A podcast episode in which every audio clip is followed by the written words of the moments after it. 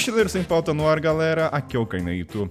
E hoje na bancada para falarmos de equipamento do mundo dos mochileiros. Sim, finalmente vamos falar sobre isso, vocês tanto pediram. Mas esse vai ser um episódio introdutório, então eu vou antecipar que haverá episódio só de mochila dedicado, só de bota, só de vestimenta. Então hoje é um apanhado geral. Então vamos chamar a bancada, ela é nossa repórter correspondente diretamente de Santa Cruz de Cabralha. Bem-vinda, Lana Sanchez. Muito obrigada, Carnazito. E sempre que eu participo, você fala Santa Cruz de Cabralha. Já falei, Santa Cruz Cabralha. É o terceiro episódio toque com já. palavras, tá? Mania de jornalista. Ela falando diretamente numa friasca do cão e eu vou pedir desculpa já pra pessoa que eu vou convidar, porque eu sempre separo o casal, tá? Eu me sinto mal por isso. Bem-vinda, Renata do Mundo Sem Muros. Sem a Aline aqui, mas ela está presente de alma nesse programa. Com certeza, gratidão mais uma vez presente aqui. Ah, eu não falei a cidade, né? Você tá falando de Novo Hamburgo, mas tudo bem. Quanto tá, o Renato, de temperatura, de curiosidade? Agora tá 10 graus. Eu só quero fazer um comentário também, gente. Tá gravando em vídeo, mas a Renata tá com casaco, gorro. A Lana tá com uma roupa de muito calor, entendeu? Então é muito legal ver o contraste de temperatura. Eu estou com top porque aqui está fazendo 26 Nossa graus. senhora. Já adiantando então, ele diretamente com uma roupa casual. E ele que é a prova, gente, que não precisa estar no Instagram pra estar nessa bancada no mochileiro. Basta ser uma pessoa divertida, que fale bem, que faça a gente chorar ou ficar emotivo. Bem-vindo, meu querido Ricardo Martins. Obrigado pelo divertido, viu? Você tem muita expectativa, Kainan. Mas e aí? Tamo aí. Então vamos chamar o check-in e sim, bora começar o programa.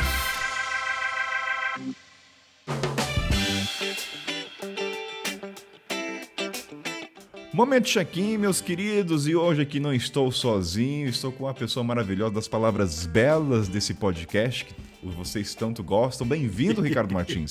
Fala aí, seu lindo. Ricardo, hoje temos uma notícia maravilhosa. Pela primeira vez, vamos anunciar um parceiro desse podcast.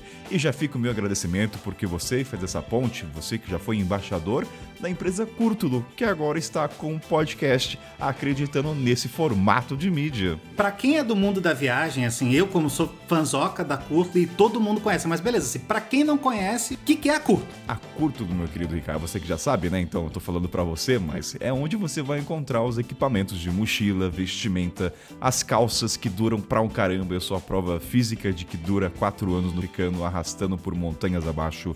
Todo vestuário de equipamento, você imagina de qualidade no Brasil, essa é a Curto. Então, pra quem aí não conhece, agora está conhecendo pelo Mochileiros. Amigo, vestimenta, bagagem, equipamento pra bolsas pra bicicleta, assim, cara, você vai encontrar tudo lá. Se você acha que Decathlon é bom, amigo, abre o site da Curto, é uma Disneylândia pra mochileiros. Nunca fui pra Disneylandia, Ricardo. Tudo bem. Eu fui, não, que merda, né? Mas... e que eu trabalhava na Disney, né? Mas foda-se, Disney não precisa botar, não. Não, tá engraçado. Você tem um parâmetro da Disney, não tem, entendeu? pra quem foi pra Disneylandia. Mas agora, a parte mais importante, além dessa parceria de acreditar no Mochileiro Sem Pauta, o ouvinte também ganha.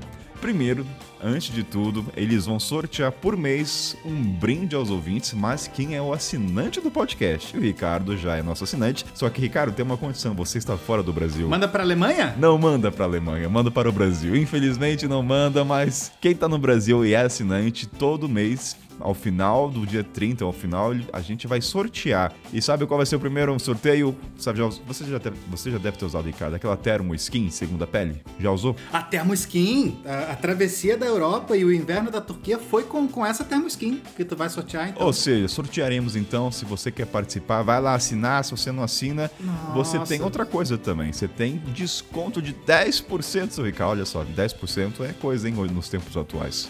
Vi vantagem, vi vantagem. E, Kainan, essa termoskin. Ah, na, na real, cara, essa é, é- Quando a gente fala de segunda pele, nesse episódio, a, a gente tá falando normalmente dessa termoskin, cara. Sim. Porque tanto é, é a minha quanto a da Lana em boa parte da viagem também, cara.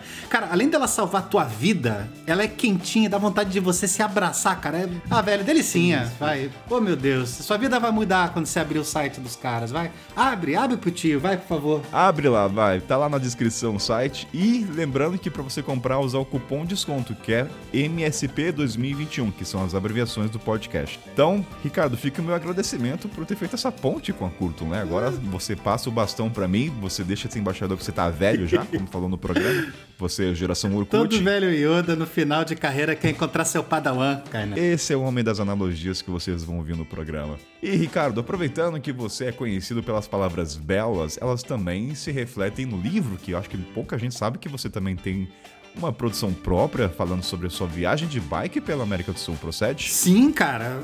Dizer, eu acho que, na real, assim, porque eu não sei quem acompanha o Rodamundo desde, desde antes, mas assim, mais do que ciclista e viajante, eu me considero um escritor de profissão, sabe? E esse livro, o Roda América, ele é sobre a primeira viagem da América do Sul, cara. Quando eu era, quando eu tinha 22, quando eu era jovem, cheio de sonhos, cheio de sorrisos e abraços, né? Fez muita besteira na estrada com 22 percorrendo a América do Sul. Quero pensar. Não, mas sério, cara, foram assim, foram quatro anos na, na América do Sul com 385 reais iniciais, assim. Uma puta aventura linda e eu gosto muito desse livro, cara, né, modéstia à parte, porque ele além de ter uma, na- uma história narrativa, uma, uma linha narrativa consistente, ele não é um diário de bordo, sabe? Ele é um livro de personagens e de histórias das pessoas que vão cruzando durante a viagem, sabe? É bom de ler, cara. Eu já li e aprovo. Eu lembro que eu dei muita risada. Não vou dar spoiler, mas o seu preparo físico pra começar. Amigo, pra quem espera um herói, é um anti-herói quixotesco que só faz bosta. E, cara, quando você termina de ler, você não sabe como eu tô vivo no final. assim. E vem continuação então, né? Vem continuação, parte 2, África, Bike de Bambu, versão Dulcinea, né? Tem. O da África, eu tô, tô- tomei vergonha na cara, tô, tô escrevendo já. Já terminei a primeira parte. O, o livro da África tá saindo. Até 2040 sai. Aquilo lá, né? 2004. Você é o famoso da frase, né? O que é bom é de 4 em 4 anos. Copa do Mundo nunca foi bom, meu querido. Grande merda. Mas então, quem quiser comprar o livro do Ricardo. Procrastinação com estilo, cara. Exato. É uma boa, uma boa desculpa, uma boa maneira de falar. Dá uma, faz uma analogia à Copa do Mundo. Mas então, meus queridos ouvintes, quem quiser comprar o livro do Ricardo, fale comigo, sem ele passou a responsa para mim, já que o menino está na Alemanha. Então, quem quiser comprar, fala no Twitter comigo, fala no Face, enfim, acha uma maneira de falar comigo e comprando pelo mochileiro, o frete já está incluso. E mais um adendo, eu acho que o Ricardo nem sabe disso, mas quem comprar o livro e ler até, talvez, dia 14 de. Hoje está gravando isso aqui, no dia da, da postagem, dia 14, julho, setembro. Se você ler até setembro, terá uma roda do livro com o Ricardo para falar do livro. É um novo formato que eu vou fazer. Ah, vai? Vai, vai, você está sendo intimado. Esteja você no Cairo ou não. Então, Tá, não, bom saber. é um formato novo, cara. vai Eu quero ter, vai incentivar ter. a leitura de viagens e com o autor, entendeu?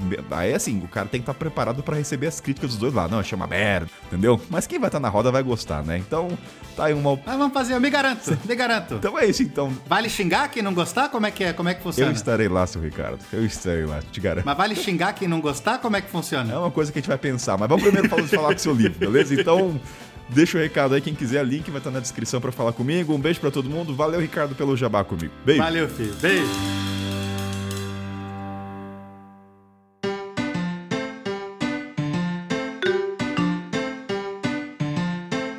Renata, Lana e Ricardo, acho que pra começar esse programa, eu confesso que fazer essa pauta foi muito divertido, que me fez trazer as origens de quando eu comecei a viajar. E eu vou começar com Renata, que é- hoje a Renata e a Aline, assim, ao meu ver, elas estão muito outdoor, né?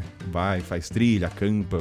Mas lá nos primórdios, quando eu comecei a falar com as duas, elas não tinham essa pegada, era muito mais Turquia Egito mochilão. Então, assim, quando vocês começaram qual foi o caminho das pedras na pesquisa e na compra dos equipamentos, seja mochila, tênis?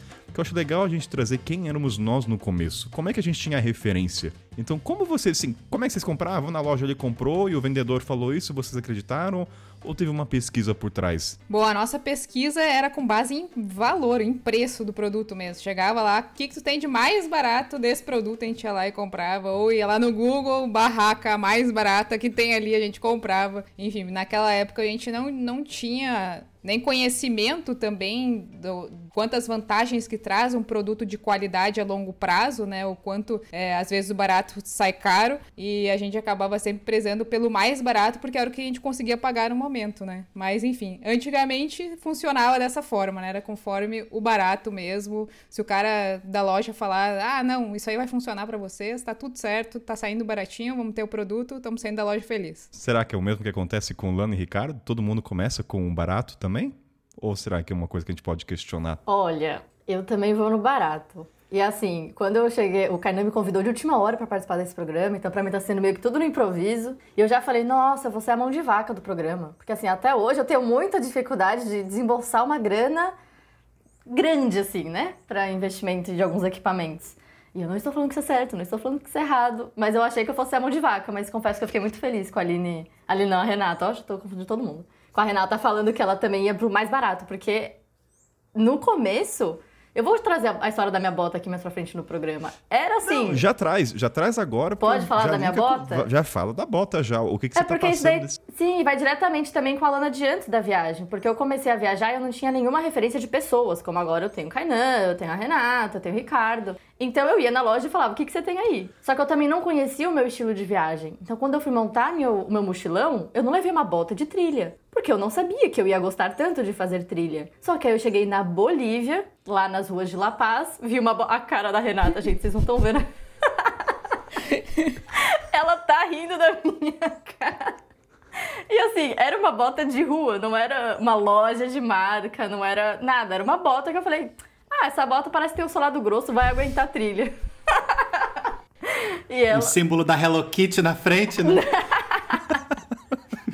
Não tinha o símbolo da Hello Kitty, mas tinha uns desenhos lá, estranho. Mas foi barata. Bem 10, né? E ela saiu bem 10. E ela sobreviveu comigo até o Brasil, né? Eu é que não sobrevivi. Não, e tem, eu não sei, a questão da bota hoje que você tá falando, a, a Renata falou no começo, eu não sei como hoje a gente vai trazer isso, mas a questão da bota é até hoje com você, Lana. Você quer, assim, é que o ponto assim, conversando com a Lana, nos bastidores, ela viu uma bota por mil. A gente vai trazer esse ponto, mas eu, Kainan, tem duas coisas que eu não penso duas vezes antes de gastar: mochila e bota. Mas aí a gente vai falar assim, meu, é caro ou não? Vamos trazer dependendo do estilo.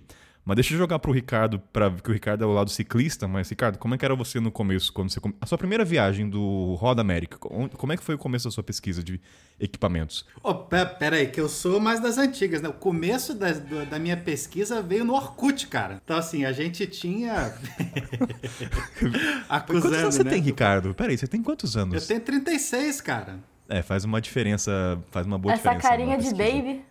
36 anos. É que eu sou bem cuidado, mas eu já tô avariado aí, cara. Mas assim, eu comecei. Eu, 2007, você não tinha nem nascido, Kainan. Você me respeita, cara. Ai, mereço ouvir isso. E aí. e aí, assim, a gente tinha. A gente tinha grupos de Orkut, assim, grupos de cicloturismo, e era uma galera muito ativa, assim. Mas assim, depois disso, para começar a volta da África, e aí eu já começava a pesquisar em fórum, em fóruns dos mais variados, cara. E aí eu já, já começava a ter pessoas de referência. Só que no caso da bicicleta, a, e talvez para outras coisas, assim, a variedade de equipamentos é muito ampla. Vai, vai ter alguém falar que vai falar assim, cara, sem um conjunto Shimano Ultra Motherfucker boladão de 4 mil reais, você não viaja, velho e você vai ter um desgraçado que viaja de bicicleta de ferro e os dois viajam. Então, assim, a melhor dica que eu peguei para começar, e assim, sempre tem alguém que me escreve, e eu raramente respondo, mas quando eu respondo, é o seguinte, cara, assim, pega o que você tem e vai.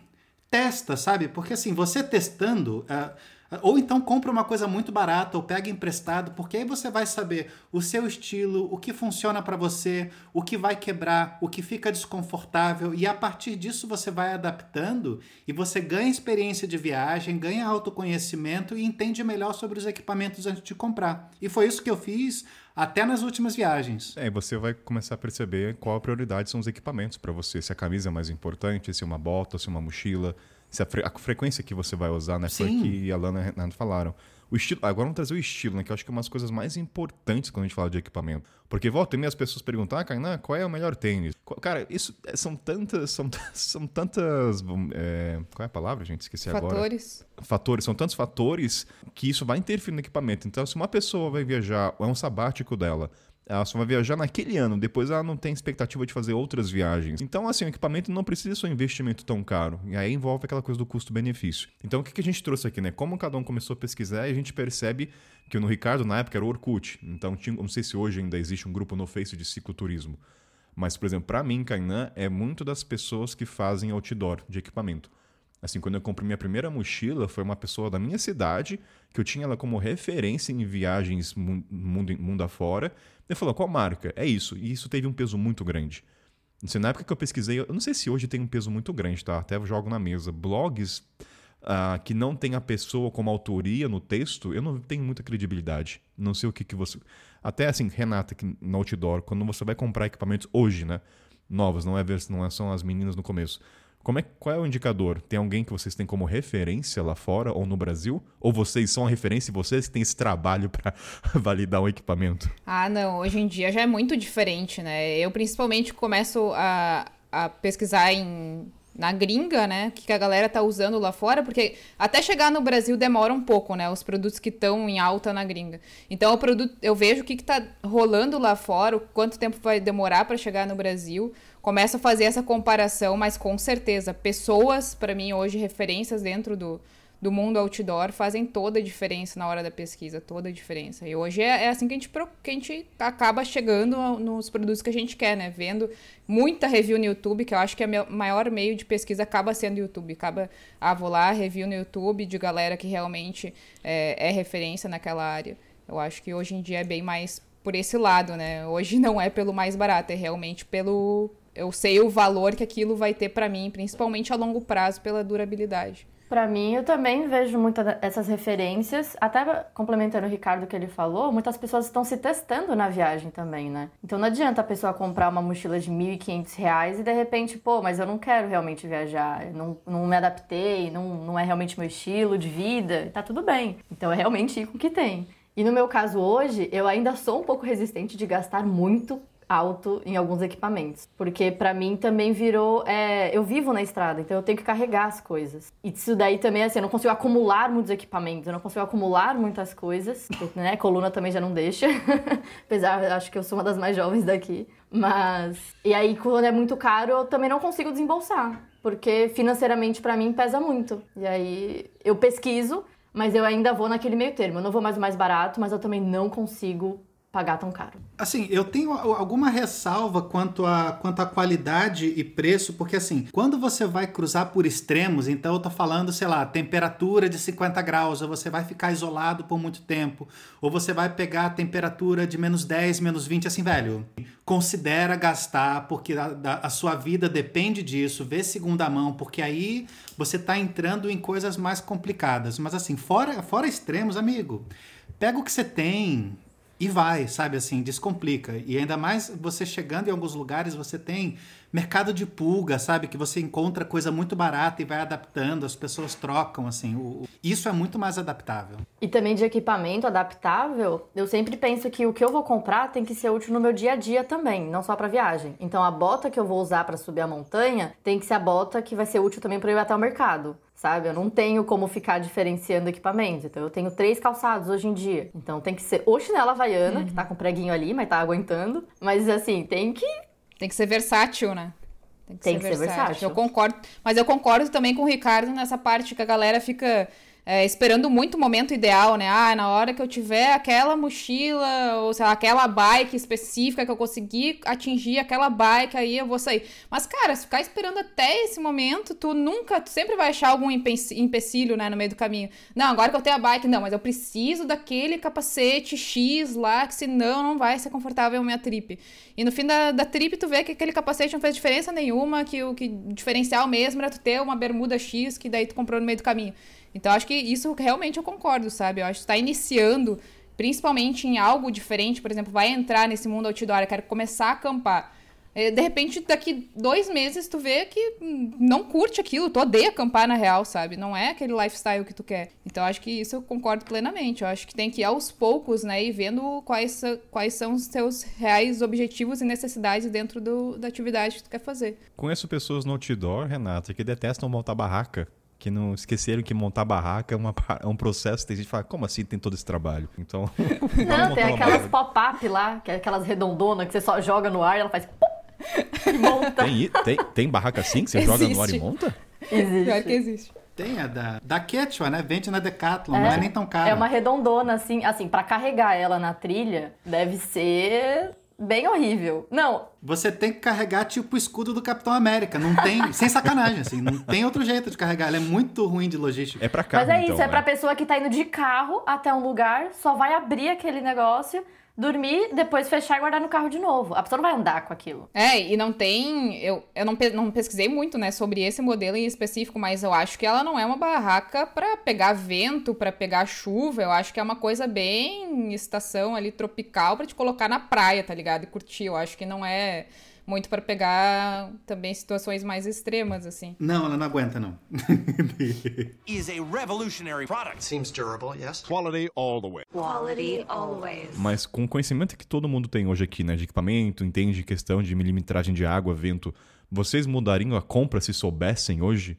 Por exemplo, ah, hoje eu sei que um sapato que é impermeável e tem respiração, hoje em dia eu investiria mais 800 reais que eu sei a diferença. Se vocês pudessem, né, vocês mudariam a compra? Porque o Ricardo falou, né, tem a questão de testar, vai conhecendo, mas aplica o conhecimento na primeira compra. O que que mudaria de vocês? Da primeira compra, tipo, primeira vez que a gente saiu de viagem? É, mas com o conhecimento que você tem hoje. Porque é muito Nossa, diferente. na eu, primeira... eu ah, nem seria minha mochila. Eu comprei uma mochila completamente urbana. Um mochilão mesmo, só que era do tipo espaço pra você pegar avião. Ela tinha as medidas certinhas pra você colocar no bagageiro. Eu não peguei avião na minha viagem, eu só fui de ônibus. E assim, era o pessoal jogando em cima do chicken bus. Não fazia o menor sentido aquela mochila ali. Mas é porque eu não sabia o meu estilo de viagem, eu não sabia realmente como é que eu ia viajar. Então, nossa, eu começaria mudando a mochila. Acho que se fosse para começar hoje em dia, assim, o que eu le- levaria de principal, voltando lá no mochilão, né, que a gente saiu a louca, que a gente nem não tinha levado nada de equipamento nem de barraca, coisa assim, né, de, de acampamento. Eu acho que seria a roupa, eu acho que eu teria investido mais em roupa, que a gente levou muita roupa e a gente levou muita roupa que não são versáteis, tipo, roupas que demoram muito para secar, que não tem é, que a gente conseguia usar só em coisas muito determinadas, sabe? Então, não tinha essa versatilidade que nem a, a Lana falou no início, né? Que hoje em dia a gente sempre tem que pensar, né? Ah, aquele tênis, ele vai dar pra eu ir numa baladinha caso role, eu posso também sair pra ir no mercado e caminhar, sei lá, alguma coisa assim. Então, tem que ser versátil hoje em dia, né? Naquela, naquela época a gente levou muita coisa, nossa, foi absurdo, absurdo. Então, hoje em dia roupas leves, versáteis e que sequem rápido também, eu acho que acho que seria para Renata de antigamente seria o que, que eu levaria em consideração. Vamos trazer esse tópico das roupas logo logo, mas tá bem interessante entender o que, que vocês mudariam. Ricardo, meu querido, o que, que você mudaria no começo? Velho, eu acho que tem equipamento que é que, é que nem coluna vertebral, tá ligado? Quando, quando começa a falhar, você entende a importância que ela tem. Que é, e no meu caso, é tipo, é barraca, é mochila. Tem coisa que você não, não, não pode. A não ser que você esteja fazendo uma viagem de fim de semana, mas quando você tá isolado, tem coisa que não pode falhar. Assim, a sua mochila não pode falhar, a sua barraca não pode falhar, porque algumas vezes a sua vida depende disso, sabe? Essas pequenas coisinhas na estrada tomam proporções gigantescas, né? Uma fitinha de baiqueira se quebra na sua mochilão fora do Brasil. Putz, cara, dependendo do lugar que você tá, pra encontrar, encontrar o material, assim, vai ser um trabalho do cão. Eu acho que as pessoas às vezes podem esquecer Sim. disso, é até bom trazer, né? Que nem. Vou dar um E as exemplo coisas- bem. Diga, diga, vai lá. Não, pode falar, pode falar. Um exemplo bem trivial, mas analogia é óculos. Quem usa óculos de armação e tá, sei lá, no continente africano no interior, vai quebrar a armação pra você ver a dificuldade que é consertar. Analogia com mochila de pequenas coisinhas, né? Você nunca dá valor a um oculista, porque, cara, Brasil, cada esquina tem uma loja. Quando quebrou, puta que me pariu, gente. De verdade, dê valor ao seu óculos, assim, leve. É, é só uma analogia você entender, assim, coisas que eu nunca pensei que poderia ser uma dor de cabeça na estrada, rapaz, e quebrou umas quatro vezes, mas só, assim, exemplo de mochila, coisa, pequenas coisinhas, né? Então, se você usar óculos. Óculos não é pre- pequena coisa, não. Você precisa pra enxergar. Não, pequenas coisas que eu digo assim, se- conserto você tem na sua esquina, entendeu? Qualquer cidade tem um cara que vai consertar ali, tem a ferramenta. E de repente num país. Que a gente não valoriza aqui. É, entendeu? Eu me fudi muitas vezes. Tive que usar o óculos, sei lá, com pente do outro lado, fingindo que é armação. Você não encontra, entende? Mas enfim, desabafa aqui do óculos, tá? Que é equipamento, tá bom? Vamos tirar mais aí, cara. Kainan, porque assim, a minha teoria é a seguinte: quando a gente for falar de qualquer coisa com equipamento, o que é vital, o que não é, assim, depende muito da sua necessidade. E, por exemplo, se você quiser pregar um, um, um quadro na parede, dá para você pregar esse prego com tamanco? Dá. Sim, vai funcionar. Se você precisar de uma vez ou outra, usa a caceta do tamanco, não tem problema. Mas assim, se você for um marceneiro, tem um martelo. E assim que você puder, tenha um martelo, porque a sua vida e o seu dia a dia dependem disso. E é a mesma coisa que você vai fazendo gradualmente, sabe? A partir do momento em que a viagem se intensifica, você entende as suas necessidades, você consegue comprar melhor, porque você entende melhor o que você está comprando, e aí você ganha eficiência e você economiza enquanto aumenta a qualidade. Mas não é uma coisa que precisa acontecer desde o início, sabe? Linkado com isso, até Ricardo, uma pergunta que alguns ouvintes fizeram, que é quando a gente percebe que o equipamento ele é bom. E eu fiquei matutando aqui a partir do seguinte pressuposto: só quando eu tenho o parâmetro do ruim, eu vou dar um exemplo com essa questão com bota. A, a minha primeira bota já de viagem fora do Brasil foi uma Salomon. E a Salomon ela, ela é famosa pela qualidade, porque é cara também, né? Sim, é mil e mil para mais, dependendo do bota de viagem, né? E cara, eu usei essa bota três anos no continente africano, assim, todo santo dia, em estrada, assim, montanha, fazendo trekking. Teve um dia que eu tive que me despedir dela, até a gente depois joga pra parte emocional, que foi doloroso, tá? Eu peguei muito apego com ela, mas isso é a parte mais leve no final. Qual que foi o ponto? Depois disso, o continente africano dá um contexto social, econômico, não tem botas novas, não tem importação. Você não tem, você não consegue encontrar uma Timberland original, enfim. E eu comecei a comprar botas, assim, do mercado de segunda mão ou terceira mão. Rapaz, as botas não duravam dois meses comigo. Três meses. E era assim, era pesada. E eu falei, caraca, cara, eu tinha uma coisa de qualidade, eu não sabia. Então eu vou jogar para vocês assim, quando é que vocês perceberam que o equipamento, seja mochila, seja tênis, seja barraca, saco de dormir, era bom? Porque para mim é só através do parâmetro do ruim, tá? A não ser que a pessoa fale, mas é muito o que o Ricardo falou. É usando. Eu não vou saber que aquela barraca é boa, até se tem gente que fala assim, cara, uma barraca boa, além da resistência, tem umas que são muito fáceis de montar. Tem uns lá, uns sticks que são péssimos, mas eu nunca peguei esses sticks horrorosos. Então, assim, que equipamento para vocês, vocês deram, tiveram noção que, assim, puta, que qualidade boa ou que merda? É, foi com parâmetro ou foi através de pessoas? Ah, eu acho que para mim é que nem tu falou. Acho que é a partir da referência que tu tem do ruim, eu acho que tu consegue ver o que é realmente bom Acho que concordo plenamente contigo. Para mim aconteceu com bota também. Antigamente, logo que eu iniciei a fazer trilha, antes ainda do Mundo Sem Muros, eu também comprei a que tinha baratinha. Ah, uma bota que parece bonitinha ali, vai, vai servir pra trilha. Era a Mac que, que ia rolar.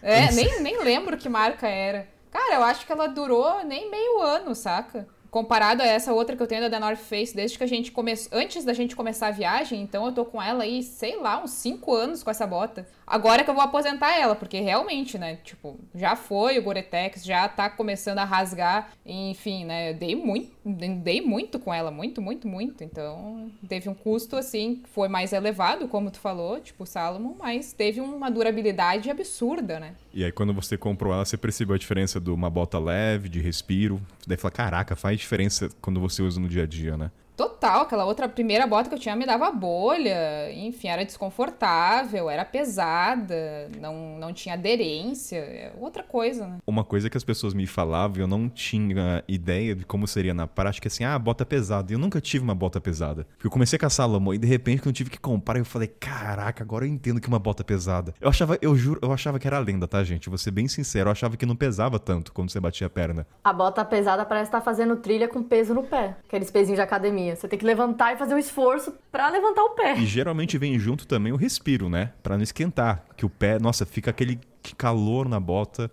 Puta, isso é um valor que eu, é uma coisa que eu não abro mão, viu? Bota qualidade. O Gorotex, que a Renata falou, é uma, é uma, te, é uma tecnologia, né? Acho que pro ouvinte é, é. Gorotex é o que? Respira impermeabilidade, Renata? É a impermeabilidade da bota mesmo. É, é o quanto que a bota vai durar caso tu pegue uma chuva ou caso tu queira atravessar um rio ali, a, a, claro, não, não, não deixando entrar acima do cano, que daí é óbvio que vai entrar pra dentro da bota, né?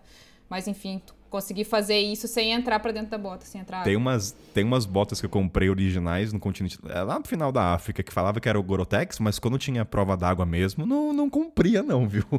não sei se é. já aconteceu, mas tem umas aí que dizem ser impermeáveis, mas no fundo... Tem umas que são, que falam que são impermeáveis, só que a costura dela não tá impermeabilizada, então a água entra pela costura. Ah, é, essa que a Aline, a Aline comprou agora, a Aline também tinha uma da Timberland, né? Também ficamos aí uns 5 anos, aposentamos ela agora, porque realmente, nossa, estava detonada, tadinha da bota, mas cumpriu seu, seu papel. E agora ela comprou uma da Salomon também. E aí, essa semana mesmo, a gente deixou ela, a Aline colocou ela no balde pra ver a impermeabilidade, se tava tudo certo, enfim, né? Aproveitar que tá com a garantia, né? Também tem que fazer esses testes. E aí, deixamos num balde com água, ela esqueceu do balde com água, deixou lá a bota. Aí, acho que passou, sei lá, umas quatro horas a, a bota lá total submersa na, na água, né? Acima do cano. E ela assim, puta que pariu, esqueci da bota. A gente foi lá ver, tava sequinha, sequinha dentro, assim, ó. 100% Olha, você quer, você quer um É a marketing de conteúdo melhor do que esse cenário? né? Eu queria trazer um outro ponto também, que é quando a gente começa com equipamento ruim, porque a minha mochila, ela não é ruim, mas ela não é adequada ao estilo de viagem que eu estava fazendo. E por uma infelicidade do universo, eu peguei. Infelicidade do universo não, né? Burrice minha também. Peguei percevejo. Deixei a mochila em cima da cama e o percevejo entrou dentro da mochila. E o danado viajou comigo por mais de 10 dias. Até que eu cheguei num, num hostel, quase chorando pra moça, já toda picada, pescoço todo vermelho, empolado. Quase chorando, falando, moça, eu não quero infestar o teu hostel, mas pelo amor de Deus, me ajuda a me livrar desses bichos, eu não aguento mais. E aí a moça, uma senhorinha, super gente boa lá em Quito, um hostel super pequenininho, falou, não, é, paga o valor do quarto compartilhado, você fica no quarto sozinha e me dá todas as suas roupas. Eu fiquei 24 horas pelada, comendo Alma Chips na cama e dei toda a minha mochila pra ela. Tudo, tudo. Eu falei, toma, é teu. E aí que ela lavou, acho que na máquina e rasgou a costura. Eu me livrei do bichinho? Me livrei. Mas a costura, bem onde abre a mochila, tava saindo, né? O zíper, bem o zíper. E aí eu me acostumei durante a viagem, a cada 15 vezes que eu tinha que abrir a mochila, uma eu tinha que recosturar. Porque a linha ficava passando em cima do zíper e ficava desgastando. Aí ela começava a abrir de novo, aí eu ia, tirava a linha velha, passava lá a agulha no zíper com tecido, que não sei o que. Enfim, marcas de guerra da mochila. E aquilo pra mim virou rotina, virou o normal. Isso já era minha mochila. Até que eu troquei a bendita. E assim, a despedida foi triste. Eu sentei no chão da Decathlon e chorei. Abracei ela. Tem fotos disso. Eu vou mandar no grupo do Telegram dos ouvintes lá, gente. Eu tô sentada no chão, em prantos, me despedindo da, da minha guerreirinha. Só que aí eu troquei. E essa mochila, gente, ela é muito maravilhosa. Aí eu fico até sentindo, tipo, ah, eu tô traindo a Sirenita, que é o nome da minha antiga mochila. Cara, todo mundo dá nome pra. Mas ela é muito Todo boa. mundo dá nome pra mochila. Eu não sei se o Ricardo, que é o mais velho aqui, que é geração. Geração Z. Ricardo é geração Z. é Geração dos antigos já. Gente, eu dou nome pra tudo. Não, eu não sei. eu- assim, eu tenho. Meu Kindle tem nome. Não, não, não é pra, não, não é pra tanto também, mas.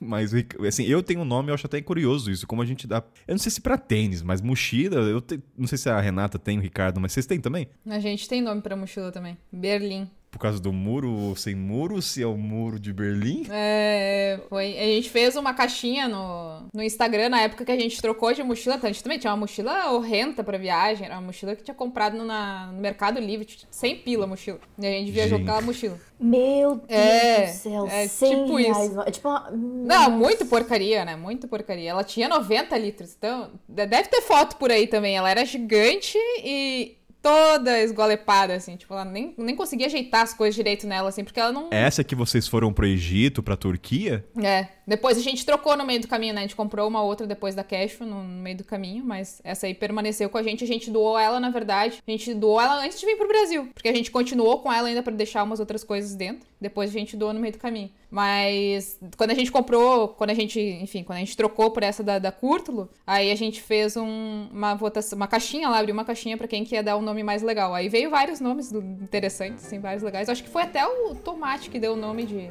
de Berlim. Se eu não me engano, foi ele. E aí a gente fez uma. Tomate morava aqui, né?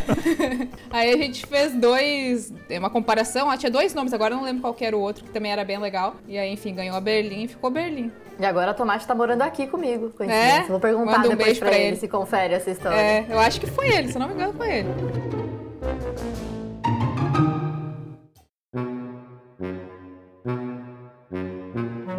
Eu tenho uma dúvida se esse apego emocional em vias futuras pode ser um problema, às vezes, de desapegar, ou talvez até de uma marca e tudo mais. Mas vou jogar pro Ricardo se ele. Primeiro do Ricardo do parâmetro do ruim, né? Não sei, vou trazer isso antes, a gente joga pro emocional, até coisa que a gente não abre mão. Mas você teve esse parâmetro durante as suas viagens de bike? O que, que você percebeu de uma qualidade? Com roupa, acho que principalmente, né? Peraí, você- você quer que termine a parte sobre os nomes antes ou você quer voltar pra isso? Ricardo, isso aqui é sem pauta. Volta de novo pro parâmetro do ruim, eu volto de novo pros nomes. Minha cabeça tá tudo aqui. eu tô olhando aqui Tá, as pautas. tá, tá, tá. Mas, cara, eu acho que tudo depende muito do, do seu estilo de viagem, pra onde você vai, por quanto tempo. Então, assim, pra alguns casos, se eu for pensar em bota, assim, pra eu que tô viajando de bicicleta, sei lá, em um, em um país tropical, pff, uma sandália já tá de bom tamanho. Por outro lado, algumas coisas da bicicleta não, sabe? Então, assim, eu sempre fui muito de boa com isso e eu só fui entendendo os equipamentos, o quão necessário eles eram conforme eles forem quebrando. Tudo o que você apontar nos meus equipamentos já quebrou. Sim, aí eu já quebrei e, aí dei o upgrade até coisas melhores, assim, e fui juntando dinheiro pouco a pouco, mas assim, foi na base da quebra mesmo. Não teve essa. Modelo Roots mesmo. Questão de barraca, você nunca teve problema? Todos, mas essa que é a questão, assim. Eu, quando fiz a primeira viagem, e é até a história que tá no livro, né? Eu saí com 385 reais, assim, porque eu não tinha mais. Então, assim, a barraca que eu tinha era tipo a barraca de supermercado, barraca do Gugu, tá ligado? Então, assim, era uma barraca muito ruim. Aquelas cores cintilantes, assim, né? É, amigo, o bicho, assim, foi. Mas assim, mas essa que era a parada, assim. Seria ideal eu, eu ir com uma outra barraca? Sim. Foi idiota fazer? Sim. Mas era. Eu preferia ser um idiota na estrada e aprendi da pior maneira possível. Agora você imagina. Imagina você no salar de Uyuni a menos 12 graus e não tem árvore, não tem edifício ao redor, aquela ventania do cacete com uma barraca do Gugu. Tá ligado assim, velho? Botar pedra dentro. E voa, e você congela, assim, eu quase. Não, eu quase morri sério, literalmente, assim, sabe? De, de, de, de me preocupar em perder membro, assim, sabe? Foi bem complicado. E aí depois que eu voltei, opa, preciso de uma barraca melhor. Fala que E você não eu comprou com- na Bolívia. não, eu consigo. Não. Aí o que que eu, o que que eu fiz assim? Eu, eu continuei com essa, com essa barraca por um bom tempo e assim que eu cruzei para Argentina, e aí na Argentina eu já conseguia preços legais, já tinha coisa vindo do Chile, e aí tive uma barra, comprei uma barraca térmica. Assim, porra, agora sim. E aí, né, fui fazer com a barraca térmica quando eu voltei pro, pro Brasil, assim, não tem como, você cozinha, sabe? E aí eu errei pro, pro outro lado. Is a revolutionary product. Seems durable, yes? Quality all the way. Quality always. Ricardo e para Renato, o que, que vocês aprenderam de tecnologia na barraca que vocês não tinham e ela foi se obtendo com esses erros que vocês tiveram? Você nunca se atentou à questão térmica, você nunca se atentou à questão peso. Então, assim, tem uma linha do tempo para dizer, ah, nesse momento eu entendi peso. Depois eu entendi o saco que armazena o saco de dormir ou a barraca. Essa, vocês conseguem mensurar isso? Sim, tem, tem um, item que é muito bobo, assim. é, Tem, tem algumas camadas, assim. O primeiro é você ter uma barraca de camada dupla. O que quer dizer isso? Uma barraca que tem a primeira camada e uma segunda para impermeabilizar. Assim, isso é,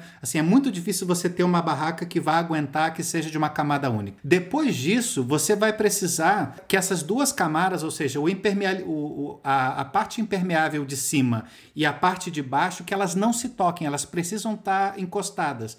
Elas, elas precisam estar separadas, porque senão dá condensação. Ou seja, o ar, o ar quente é tipo tipo copo de cerveja que começa a transpirar por fora. É a mesma coisa. Aí você vê que você está no meio do deserto e parece que está chovendo na tua barraca. Dá para você improvisar, botar tipo balão de festa e encher, botar bexiga para que não encoste, mas assim, só de você ter as duas, as duas capas que não se encostem, assim, já é, um, já é 50% ah, ah, do caminho que você vai precisar percorrer. Concordo plenamente, porque a barraca que a gente tinha antes, além de pesada, né? Ela era o dobro do, da- do peso da barraca que a gente tinha hoje, que a gente tem hoje. Ela também ela condensava demais dentro. Então era bem isso, né? Tipo, se tava frio, dentro da barraca começava quase a chover, assim, de tanto que condensava, né? E não era uma barraca ruim, assim, não era uma barraca de mercado, mas não era uma barraca com uma tecnologia boa. E a que a gente tem hoje, ela é, ela é toda telada, a primeira camada dela é toda telada, e a camada de fora, né? Aí sim, né? Ela é impermeável e tudo mais. Então, por ela ser toda telada, ela tem uma,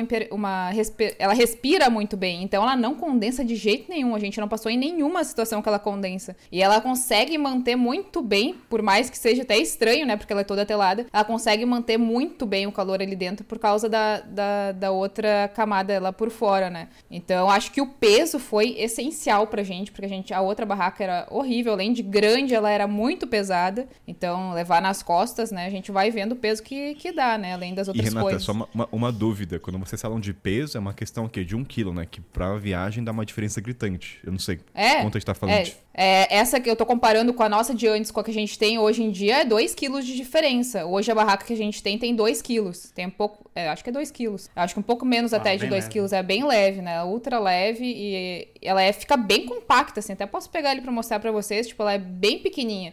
Então, e ela é uma barraca. Qual é a barraca? É uma da Nature Hike Monger 2. Tá. Então ela é, ela é pequena, ela é portátil, ela é muito fácil de montar e desmontar, ela é super rápido de fazer todo esse processo, não tem muita firula, uma pessoa só, tipo, não preciso da Aline pra montar, consigo ali eu montar sozinha rapidinho. Então acho que tudo isso a gente vai percebendo no, no decorrer. Essa é uma, uma dúvida minha. Eu não sei se a Lana tem experiência com barracas, mas até eu vou jogar também pra todo mundo. Uma barraca de alta tecnologia, entende-se que montar sozinha é um avanço das barracas? Porque quando eu tinha, eu tinha geralmente ter duas pessoas, porque é meio difícil montar sozinho, dependendo dos, dos stickers, né? Mas tem disso, das barracas serem mais propícias pra uma pessoa montar, ao invés ou não? Ah, eu acho que eu acho que é, né? Não sei, não sei também. A outra que a gente tinha era bem mais chata de montar, assim. A gente precisava realmente de bem mais tempo. Tinha que estender toda ela e, enfim, era bem mais demorado, assim. Acho que uma pessoa conseguiria montar ela, mas, enfim, tinha que ter paciência pra montar. Essa outra ali, não. Qualquer pessoa consegue sozinha ali montar ela e tá, tá bem tranquilo, assim. Mas eu acho que faz diferença. Assim, eu não tenho tanta experiência quanto vocês têm com barracas. E a barraca que agora eu e o Richard a gente usa, ela é bem complicadinha de montar. Ela não é tão fácil, não. Mas ela é super leve e cabe os dois ali. Com barraca também, é, agora, penúltima viagem que a gente fez, que a gente fez com as gurias da Live Sessions, elas estavam com uma barraca que não era apropriada para chuva, era uma barraca realmente de, não era de mercado também, não era uma barraca tão barata, mas não era uma barraca para aguentar chuva. E a gente foi fazer um acampamento selvagem e a gente pegou chuva ali na, na carcaça, então a gente pegou muita chuva e aí de noite começou a chover para dentro da barraca delas. Então, Nossa. se elas estivessem sozinhas naquela situação, tipo, imagina, a gente tava com todos os nossos equipamentos. Saco de dormir. Se molha saco de dormir, cara, tá, tá ferrado, né? Amigo. E começou até. Começou a criar, tipo, uma poça, sabe? Dentro da, da barraca delas. Então a gente, enfim, gente dormiu as, nós quatro na nossa barraca lá, para duas pessoas. Se juntamos tudo lá, ficamos quentinhas, quatro dentro da barraca. A partir desse dia, o casal Live Sessions comprou uma barraca.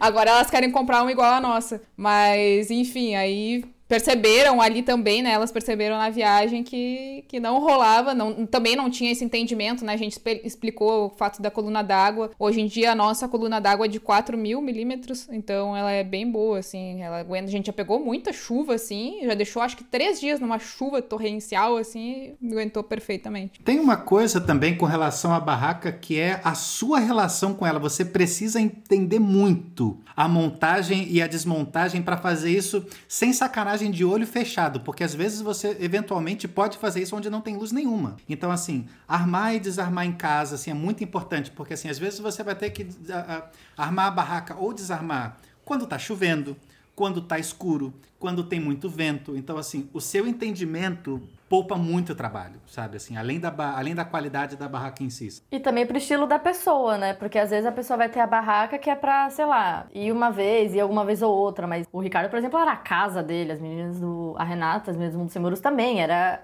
realmente o lar delas. Então o valor que você vai gastar ali vai ser muito maior. Pois é, tem nesse caso, no meu caso, barraca é uma coisa com a qual eu não posso economizar, sabe? E quando eu tinha uma barraca um pouco melhor, eu tava no país de Gales, no inverno, cara.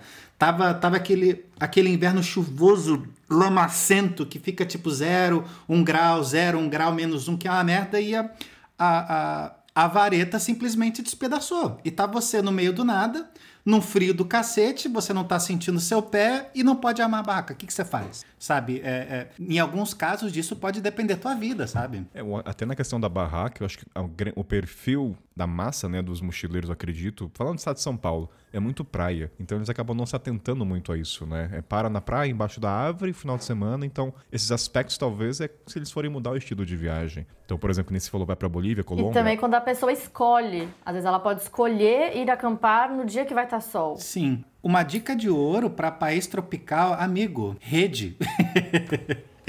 Tem umas redes, cara, elas têm Elas têm o tamanho de um cacho de banana, cara. É muito pequeno, é muito leve e já tem, e já, e já tem a cobertura para mosquito. Amigo, você sempre vai encontrar um par de A lugares. gente tem uma aqui e é baratinha. Nossa, velho. Assim, você acha por 70 reais, 80 reais e você pendura lá no lugar e dorme.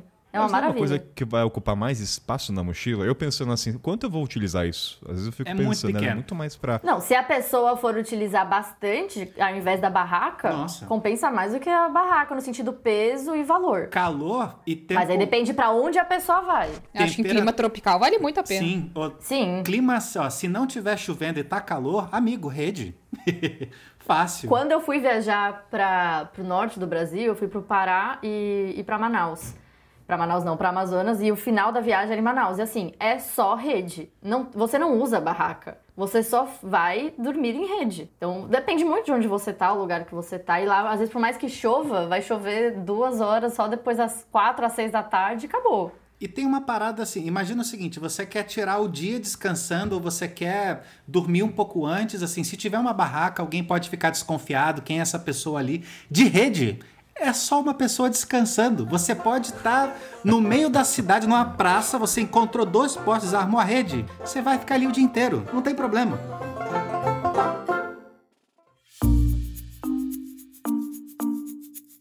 É, seguinte, galera, próximo tópico. Os ouvintes perguntaram bastante que é assim, vale a pena o investimento em tecnologia nas roupas? Seja calça, meia, cueca. Aí é uma piadinha pro seu Ricardo. Mas eu quero trazer pra vocês esse ponto assim da questão do UV, da questão da leveza, da questão do cheiro, secagem rápida. Qual é a opinião de vocês? Vale a pena esse investimento? Vocês já compraram coisas sem essa tecnologia e quando compraram, fala, puta, que diferença faz numa viagem? Renata, quando vocês. Renata e Aline. Vou, chamar Renata e Aline, tá? Que a Aline tá junto com a gente aqui em alma. Mas Renata e Aline, vocês, quando aderiram ao mundo do outdoor, vocês investiram nesse tipo de tecnologia nas roupas e deu pra sentir o parâmetro das viagens antigas? Nossa, fez muita diferença no início, né? Como eu comentei, nossa, a gente tinha muita coisa pesada, não se- secagem muito devagar, né? Coisa de algodão, assim, que demora pra secar. E muitas vezes a gente estava em país ta- que era muito úmido, era muito frio. Nossa senhora, então era muito perrengue, né? E faz muita diferença, faz muita diferença no peso. E tu ter a tecnologia, até muita gente acha que é palhaçada, né? Essa coisa de UV na- nas, nas camisetas, principalmente, né? Manga comprida e tudo mais, mas, cara, isso na trilha faz diferença, faz diferença, sim. Eu vejo que faz diferença. E é, roupa que transpira também, né? Te traz uma flexibilidade também. Nossa, eu vejo muita diferença em vestuário, assim, eu acho que é, uma, como eu disse no início, né, eu acho que é uma coisa, seria a primeira coisa que eu teria feito diferente se fosse iniciar anos atrás e se tivesse a grana ali, né, é, disponível pra investir, seria isso. O Ricardo, até na questão do UV, imagino, pedalou bastante. Você- O Ricardo, eu acho que o investimento é o máximo, né? Além da barraca. Outra vez, assim, eu divido muito em camadas, assim, sabe? É, dá pra você fazer muita coisa com o básico e a vida pode ser muito mais fácil e melhor quando você faz upgrade de equipamento. Sei lá, você tem cuidados básicos, sei lá, se tiver frio, amigo, aconteça o que acontecer, mantenha o seu pé seco. Como você vai fazer isso? Com o tênis que você tiver, como você impermeabilizar, mantenha seco. Tenha, sei lá, uma segunda pele, porque ela vai, ela vai reter a, sua- a temperatura e vai deixar transpirar. A sua transpiração vai passar pelo tecido e não vai te deixar molhado, sabe? Tem essas coisas pequenas. E quando você vai pro outro oposto, que é o que é o calor extremo, assim, cara, Aconteça o que acontecer, use algo sintético, use algo respirável, use algo leve e que seja de secagem fácil. Isso você encontra na feirinha a, sei lá, 10, 15 reais, sabe? Isso vai te atender de alguma maneira. E, e depois disso, tem uma coisa que é muito importante, Kaina, que é assim, velho, calor extremo é um negócio que todo mundo fica surpreso quando eu falo, quando eu falo assim, amigo, cubra a caceta do seu corpo. Porque assim, fecha o olho, imagina um beduíno cruzando o deserto. Esse cara tá sem camisa, esse cara tá de biquíni, esse cara tá de regatinha. Não! Então, assim, se você não cobrir o seu corpo, você vai cozinhar.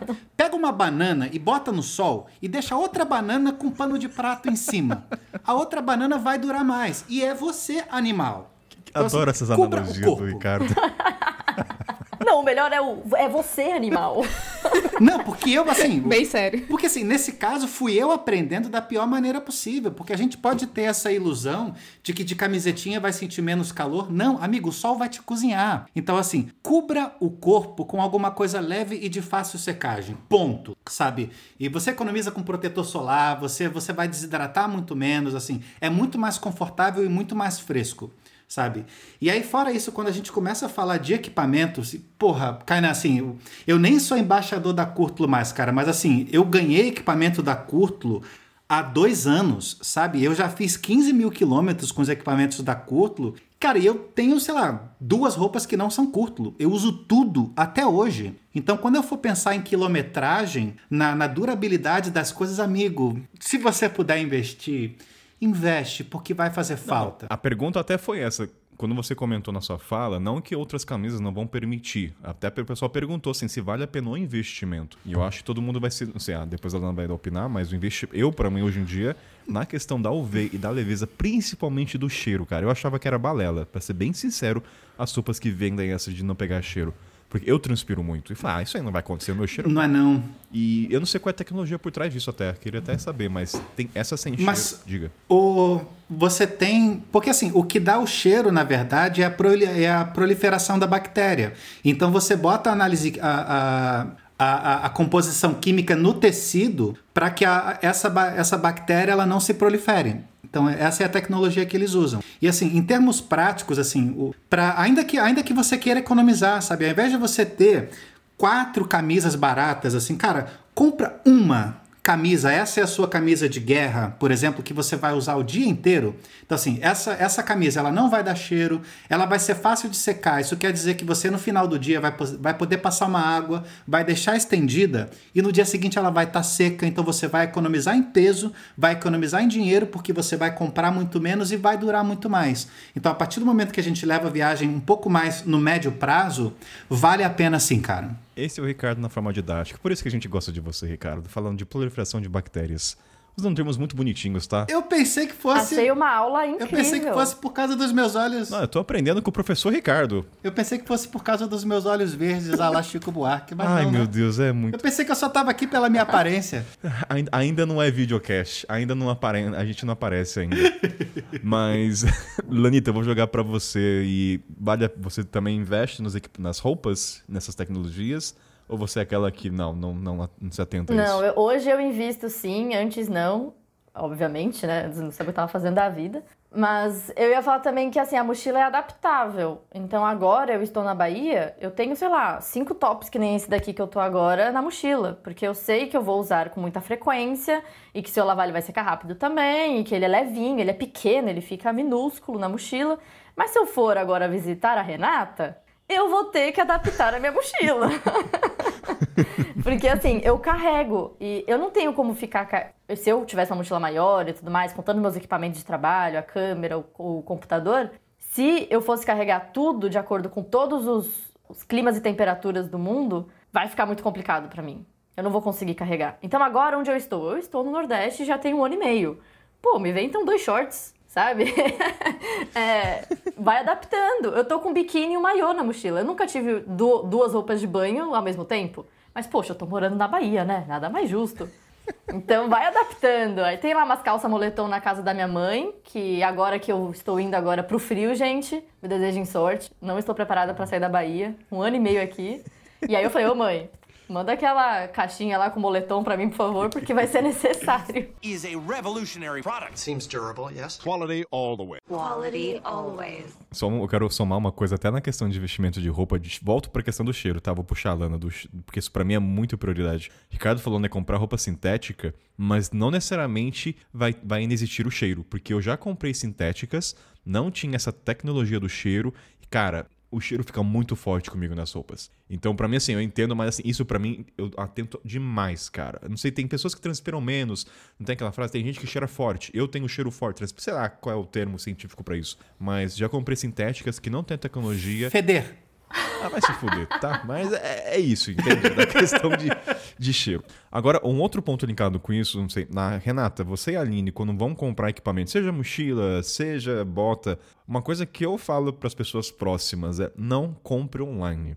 se possível, né? Eu não sei pra vocês como é que é, mas é uma orientação que eu falo, vai experimentar a roupa ou de alguém, ou como é que vocês adquirem novos equipamentos ou empre... não sei, esse processo? Vocês tentam ir na loja ou vocês são totalmente hoje em dia high-tech geração é, milênio que compra via digital? Ah, depende muito do produto, né? Por exemplo, a nossa barraca a gente não foi numa loja comprar. Fogareiro, essas coisas assim, né? Mas já roupa, é, a gente teve um primeiro contato, por exemplo, com a Curtulo, né? A gente já sabia qual que, que, que ia vestir na gente. Hoje a gente tem ideia que, que veste bem de, de tamanho. Hoje a gente recebe os produtos do tamanho certo. Então não tem erro. Mas roupa eu acho muito difícil comprar online. A não ser que tu conheça muito bem a marca e tu saiba realmente que são os tamanhos que funcionam para ti. Porque é, é, muito discrepante, assim, os, os, os, tamanhos, né, entre as marcas. Às vezes é outra tecnologia, outro tecido, é, enfim, é, é muito diferente. E tênis e bota, eu acho absurdo para mim comprar online. Eu acho que precisa experimentar. Não tem como, cara. Para mim não tem como tu comprar uma bota online. A não ser que tu vá numa loja, experimente, beleza, é esse modelo, é esse tamanho, aí tu compre online, né? Por, sei lá, tem um outro preço melhor online.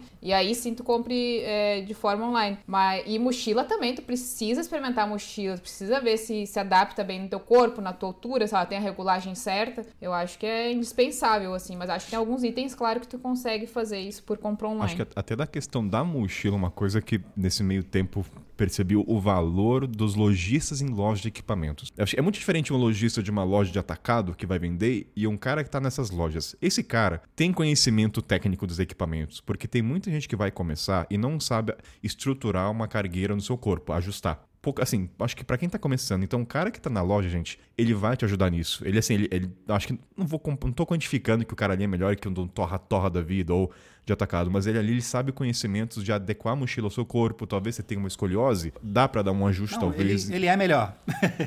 ele normalmente é melhor sim. Não, é melhor, eu, mas. Eu tô quantificando. Bota na minha, bota na minha. Tá, o cara tá quantificando então. Então, é, perdi, peraí. A linha de raciocínio que eu tava falando assim. Ah, é. Quando você for comprar mochila, é, tente aproveitar ao máximo o vendedor que tá nessa loja. Que eu acho que é muito diferente. Às vezes a pessoa, ah, o vendedor querendo me vender. Cara, ele tá ali porque você sabe que o investimento vai ser alto. E quanto mais alto, mais você quer ter certeza, né? E eu falo por ignorância própria, eu não tinha ideia de como armar uma cargueira no meu corpo. Eu sempre usei ela abaixo do, do necessário, então... Não, mas eu ia falar outra coisa também da mochila, que quando eu fui comprar a primeira vez, eu não sabia, né? E eu tava vendo mochilas que estavam lá disponíveis. E depois que eu fui me tocar, que tinha a etiquetinha do feminina e do masculina. Eu falei, ah, mas vai ter tanta diferença assim? Pior que vai, viu? Muita. Pra caramba. Assim, não, não compre uma masculina se você é mulher. Até porque eu lembro quando eu usei uma masculina emprestada, aquela parte tem a barrigueira, que para mim já ficava muito. Não ficava realmente na minha cintura. E também aquele lá, o peitoral, aquele outro que é para você equilibrar o peso, ficava em cima do meu seio. Ficava machucando demais. E a feminina, normalmente, o peitoral é mais baixo, que é pra justamente não ficar apertando o seio da mulher. Então tem muita diferença é, esses equipamentos, né? Alguns deles em relação a feminino e masculino. Mas também eu queria falar outra coisa. Eu agora estou à caça de uma bota nova. A, obviamente aposentei, né? A botinha da, da Bolívia, por motivos óbvios. E agora eu quero uma bota. Só que não tem aqui onde eu tô. Eu não, e assim, eu não pretendo ir para uma cidade grande tão cedo com tudo que tá acontecendo. E aí, como é que eu faço? Tem essa questão também. Porque muita gente mora em cidade pequena que não vai ter essas lojas outdoor, que Sim. não vai ter tudo isso. E a próxima cidade que eu tô indo é uma cidade extremamente outdoor. E eu não sei, eu não tô achando lojas lá também que vendam. Qual é a cidade? Na Serra da Canastra. E tu consegue de algum de alguma loja comprar online e caso necessite tu consiga Sim, as lojas normalmente, a última bota que eu comprei, que ela saiu solado no meio de uma trilha na Chapada dos Veadeiros, e eu tive que ficar amarrando com barbante até o final da viagem. Eu, eu amarrava a bota normal, aí eu pegava o solado, pisava em cima do solado e passava o barbante. Umas três, quatro, cinco vezes para poder fazer a trilha. Meu Fazia Deus. lá vários nós no calcanhar, no tornozelo. Então, assim, gente, invistam na bota. Nesse caso, que eu acho que não tem muita opção, acho que pesquisa bastante, vê bastante review de outras pessoas de botas que realmente sejam boas, né? Uma marca confiável, que esteja aí no mercado há bastante tempo. E aí acho que compra o número que tu acha que é, que parecido com o que tu tem hoje em dia. Talvez até um pouquinho maior para ter ali um gapzinho para meia mais grossa qualquer coisa troca, né? Sim. Tem essa possibilidade. Sim, essa daí eu tinha troca. trocado também. É que eu falei de não trocar caso que, sei lá, compre numa Mercado Livre, um LX, sei lá, alguma coisa que realmente não tenha como trocar. Tô falando de comprar de uma loja realmente que te traga essa garantia. E né? falando que eu tô na busca aqui da bota, também tem uma outra questão. Eu tô procurando uma bota que não tenha couro animal. Que assim, eu sempre procuro umas botas, só que é muito difícil achar uma marca que seja impermeável, que a costura também seja impermeabilizada e que não tenha nada de origem animal. Pra mim não tá sendo uma missão fácil. É, é, é bem difícil. A gente também tava nessa busca. Essa que a Aline pegou da Salomon, ela não tem, não tem nada de couro animal. Ela tem um, um, uma outra coisa que a gente até mandou mensagem não responderam ainda, que é uma outra coisa que é, é proveniente, não sei se é proveniente, mas enfim, não é couro, mas a gente ainda ficou na dúvida se é proveniente animal ou não. Ela não tem selo vegano, essa bota específica, mas pelo que a gente leu de tudo que tem nela, não parece ser de couro. Uhum. Mas enfim, ali dentro das possibilidades que a gente tinha ali, a Aline precisava realmente da bota, a gente acabou pegando aquela, mas a gente também tá nessa busca aí sem couro, né? Sem, sem nada animal. Então, sobre essa questão de fazer compra online, eu outra vez eu, eu divido isso em camadas, cara. Eu acho que assim, eu concordo contigo que assim, na primeira compra, quando você não sabe muito bem sobre um, sobre um determinado equipamento, assim, amigo, se você tiver a chance de encontrar uma loja referência, uma loja de aventura com um vendedor especializado, o cara faz isso, ele faz só isso o dia inteiro, é a profissão desse cara. Faz muita diferença. Encontrar, você às vezes vai, o melhor, o equipamento mais caro não vai ser o ideal para você. Você tem necessidades diferentes, essa pessoa vai te explicar. Faz muita diferença. Na primeira vez que você for comprar um saco de dormir, uma bota, um tênis, uma barraca, etc., faz diferença. E, e você pode uh, uh, olhar review, olhar algumas coisas antes para que você tenha uma referência, mas a opinião de alguém especializado faz muita diferença. Depois que você já entende, que você já usou, você já entende mais ou menos as marcas, já sabe o que é furado, o que não é, amigo, compra online.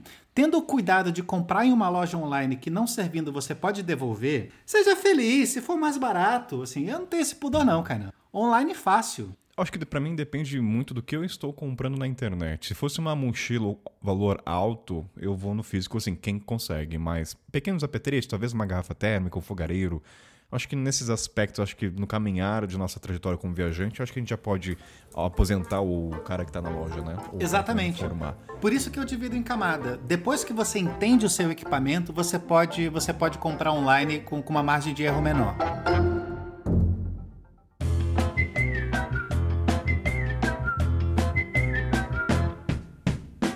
Ó, quero trazer um ponto que tem, tem- eu tava conversando um tempo atrás com alguns ouvintes e perguntando, né, de marca de mochila, até pra conhecer a- quem tá começando. Teve algumas pessoas que ah, comprei uma mochila tal no Mercado Livre, não vou lembrar a marca agora, que era de 70 litros, e eu perguntei o preço. Aí falou, ah, paguei acho que uns 150 reais, foi o que a Renata falou. Eu falei, como assim, gente? Como é que tem uma mochila de 70 litros custando 150? Não faz sentido, assim, cadê o lucro da empresa? Onde é que... Aonde tem margem, gente, nisso aqui? Então eu quero... Tra... Já que a Renata comentou que ela comprou uma dessas mochilas por 150 e ela tem hoje o parâmetro com a curto dela, na prática eu acho que deu muita diferença, certo, Renata? Nossa senhora. O que, que mudou assim na prática quando você saiu daquela mochila e você teve uma agora de alta tecnologia? O que, que você falou? Caralho, meu, como é que eu não percebi isso? Se teve alguma consequência, sequelas físicas também, né? Que a gente vai trazer isso também até com bota, que eu jogo depois pra Lana, mas chora o leite derramado aí na época que você comprou essa mochila de gente 150, sério. Mas vamos lá. Nem tem marca essa outra mochila, eu acho. Não tinha nada assim escrito nela, só tava escrito lá. Eu acho que era. Não lembro se era 70 ou 90 litros que era. Pro- é produção caseira, Era então, né? coisa- São os costureiros. Nem de- sei, nem sei da onde que surgiu aquilo. Não recomendo. Mas enfim, nossa, foi, foi o quanto que a mochila, agora a, que a gente tem, né, hoje em dia, é o quanto que a mochila ela faz parte do teu corpo, né? Aquela outra eu não conseguia sentir parte do meu corpo, eu não conseguia vestir ela realmente e sentir como se eu não tivesse com ela nas costas, é, carregando uma outra pessoa quase nas costas, que nem era outra, né? Essa outra, tu se sente abraçada pela mochila, tu consegue levar ela firme, né? Não fica ali te forçando a lombar. Eu, particularmente, tenho um problema, problema bem sério de lombar, porque eu tenho uma vértebra a mais. Então, depois da viagem, isso piorou. Eu não sei se foi por causa da mochila, de fato, mas piorou muito mais esse problema. é, é, essa vértebra que eu tenho a mais desceu mais, ela fica uma em cima da outra. Então, piorou muito Caraca. piorou muito esse meu problema de coluna. Mas, como eu disse, né? Eu não posso dizer se foi realmente disso ou se foi, enfim, da vida mesmo, né? Do tempo. Mas uma dúvida, essa, essa mochila que você pagou, ela tinha barriqueira? Que eu acho que é a parte mais importante. Ela tinha, mas ela não, ela não fixava muito bem, sabe? Ela não, ela ficava muito. Ela era muito molenga, ela não era, não era, não era durinha, sabe? Não, é- no mochila não se fixava bem. Não sei explicar. Eu posso até mandar uma foto depois, mas era bizarra. Tipo, ela ficava toda desengonçada, assim. Ela era molengona, assim. Na minha primeira viagem, eu cheguei no Uruguai, que foi meu primeiro país fora, né? E aí que eu mandei 4 quilos de volta pra casa. Porque assim, eu doei muita roupa minha, só que eu levei muitas roupas das minhas irmãs, né? Assim, eu posso doar roupa minha, mas se eu doar delas, aí já tem treta. É. Eu tive que devolver roupa, tive que devolver muita coisa assim. Por que, em que mundo eu tava quando eu quis levar três leggings? Porque eu pensava, ah, vai, vai que rasga. Vai, vai que rasga, você compra, criatura. Tipo. Ô, ô Kainan, eu queria dar uma dica sobre a questão da mochila, uma dica básica sobre a questão da mochila antes da gente avançar. Ainda dá tempo ou você quer seguir? Não, segue, depois a Renata volta. Isso aqui, gente, isso aqui é sem pauta, Tá. é uma conversa. Vai, Pode? manda bala. Não, beleza. Porque eu, acho o seguinte, para quem tá, tá começando, um item básico para saber sobre mochila é que assim, a nossa experiência com mochila no, no início é pra gente levar o nosso caderno na escola. Beleza, os cadernos vão ter 5 quilos. Quando você tá levando 15, o peso não pode ficar nas costas. O que segura o peso normalmente é a barrigueira, ou seja, o peso vai nas cadeiras. Então, assim, a mochila que você tem, bota o peso. Se você for botar o dedo acima do, do ombro, nas costas, aonde fica a, a, a faixa, e você não conseguir colocar, você tá fazendo errado. O normal é que essa parte, essa parte da. da... Qual é o nome dessa porra do, do dedo? Ombro. Sim, o normal é que essa faixa do ombro ela fique leve, que você passe o dedo e tenha um espaço, porque o peso ele é carregado pela sua cintura e não pelas suas costas. Então, assim, isso é. Você tendo isso, você já avançou 50% da, do conforto da sua É, mochila. tanto que a e da distribuição. tua saúde também. Tanto que a distribuição da mochila, o peso vai tudo embaixo, né? Eu acho que quem já viu o tutorial de como organizar, pesado, vai Exatamente. tudo embaixo. E eu- eu- agora, voltando até a questão da- das primeiras mochilas, Renata, tirando essa parte, tinha outro aspecto que você percebeu da diferença, material ou coisas. uma- Um exemplo até que. Uma coisa até que os ouvintes me falaram que faz total diferença numa cargueira é, ter, zi- é abertura frontal. Cara, eu acho que é uma coisa assim, não compre mochilas que não tem abertura frontal. Você não consegue abrir, assim, a parte... é, sei qual é o termo pra isso, esqueci. É, frontal? Zíper frontal? É, o zíper que tu abre, consegue, consegue abrir ela diferente. Não, não tem só uma abertura, né? Que tu tem que ter lá embaixo pra achar. Isso é Fuja péssimo, disso, né? gente. De verdade. Assim, na hora que você vai querer pegar uma Fuja. coisa lá embaixo, faz uma diferença gritante. Acho que Então, até o próprio tecido da mochila, né? Que a minha primeira, ela, como ela era urbana, ela tinha um tecido.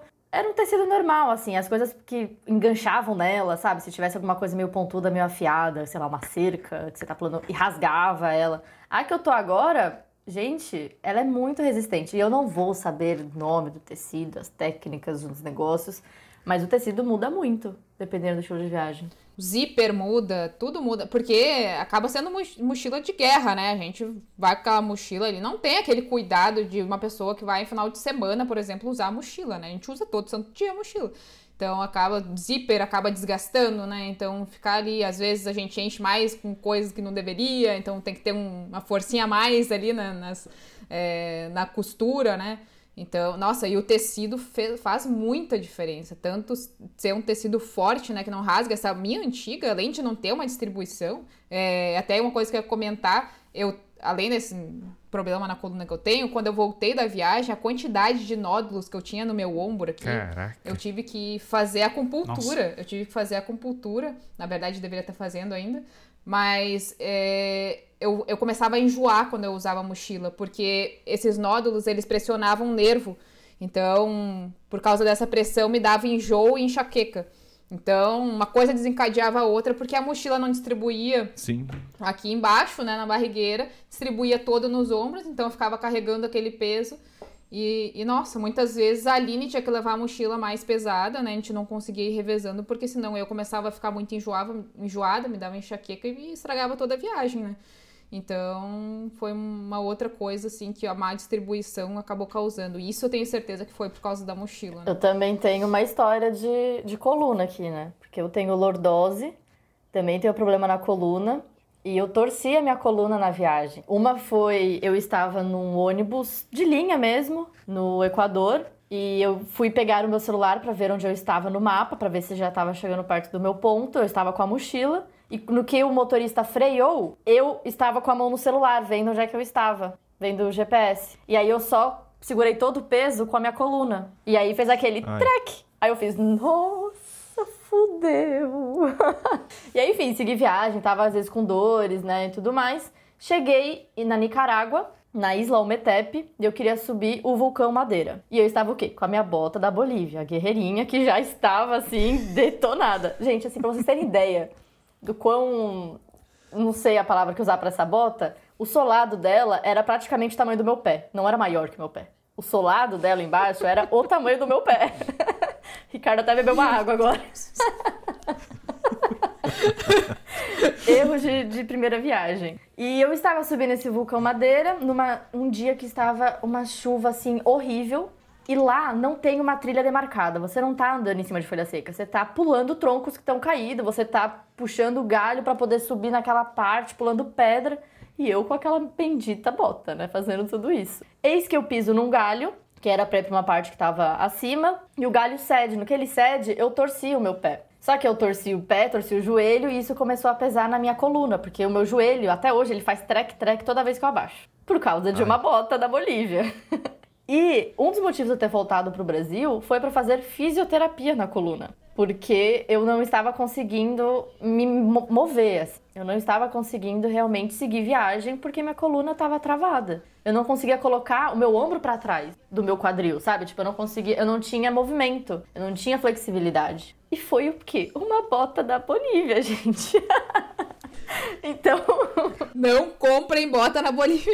Ai, gente, eu amo a Bolívia, país maravilhoso, pessoas incríveis, mas assim, a bota que eu comprei, né? Não recomendo invistam na bota, porque assim, rendeu uma fisioterapia na coluna para mim. Barato saiu muito caro, viu? Is a revolutionary product. Seems durable, yes. Quality all the way. Quality always. Eu acho bem legal vocês falarem dos, das consequências físicas, né? Porque a gente não tem noção a longo prazo, né? Quando você carrega peso na coluna, distribuição de peso peso.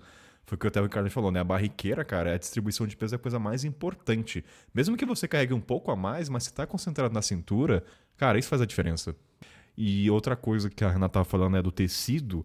É, para quem vai para países, vamos dizer, mais. Não vou dizer roots, mas que tem pouca estrutura para o turismo, o cara pega a sua mochila, gente, ele joga em cima do ônibus, ele pega assim é, é, se prepare para isso. Então o tecido faz. África, Ricardo já passou por lá, mas ele foi de bike. Mas a galera pega sua mochila e joga no ônibus como se, como se não tivesse nada de valor lá dentro. Então, assim, pre... o tecido tem que aguentar isso. Ah, até falo, não se apegue à mochila, na sujeira, no pó, porque assim, tem. Acho que a minha não tem rasura, mas vai ter que aguentar esse tranco. Porque uma coisa é você comprar a sua, ter todo o cuidado, belezinha. Mas quando tá na mão do outro, meu querido, a sua mochila vai voar, vai dar uns, uns plot twist na, no cima do ônibus. Então, eu acho que esse é outro ponto, né? Às vezes o cuidado não tá na sua mão, vai estar tá na mão de terceiro. Muitas vezes, aliás, vai estar tá na mão de terceiros. A Carol, isso é que eu digo na África. Amarra a mochila na frente do carro lá, no meio da terra, entendeu?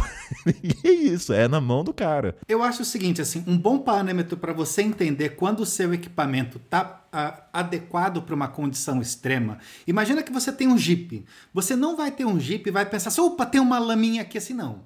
Isso é feito para você passar por condição extrema. Você vai num buraco tranquilo, deixa molhar, deixa sujar, que vai aguentar. E com a barraca, eh, com a barraca, com a mochila, com seus equipamentos extremos é a mesma coisa. Se você está tendo cuidadinho, porque aquilo pode quebrar, aquilo pode romper, assim, o seu equipamento ainda não é bom o suficiente. Assim que você puder, dá um upgrade, assim. Quando você, amigo, despreocupa, mochila, se você puder, tipo, jogar, se bater poeira, se entrar água, alguma coisa assim, amigo, vá tranquilo. Isso é para ser guerreiro e é para aguentar porrada. Sabe uma coisa que me deu garantia das mochilas? A impermeabilidade, porque eu tinha alguns equipamentos dela. Eu lembro que quando tinha chuva torrencial eu não me preocupava Sim. muito com isso. Não sei se tem mochilas que aguentam, mas, cara, isso é uma coisa que eu não me preocupo. Além da capa de chuva, né? Tem isso. Além da mochila já ser boa, de aguentar aquela chuva, tem a capa. Então esse é um ponto quem pensa em equipamento, levar, sei lá, docu... vai que o cara levar papel na mochila, né?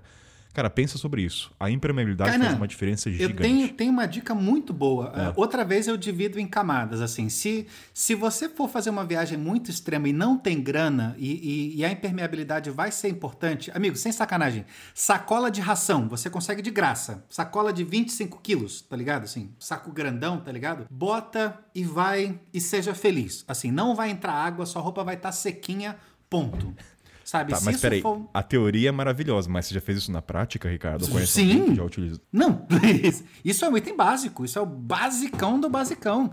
O basicão da mochila vagabunda. Assim, porque é um, é um plástico grosso pra cacete. É uma bolsa estanque perfeita e absolutamente gratuita.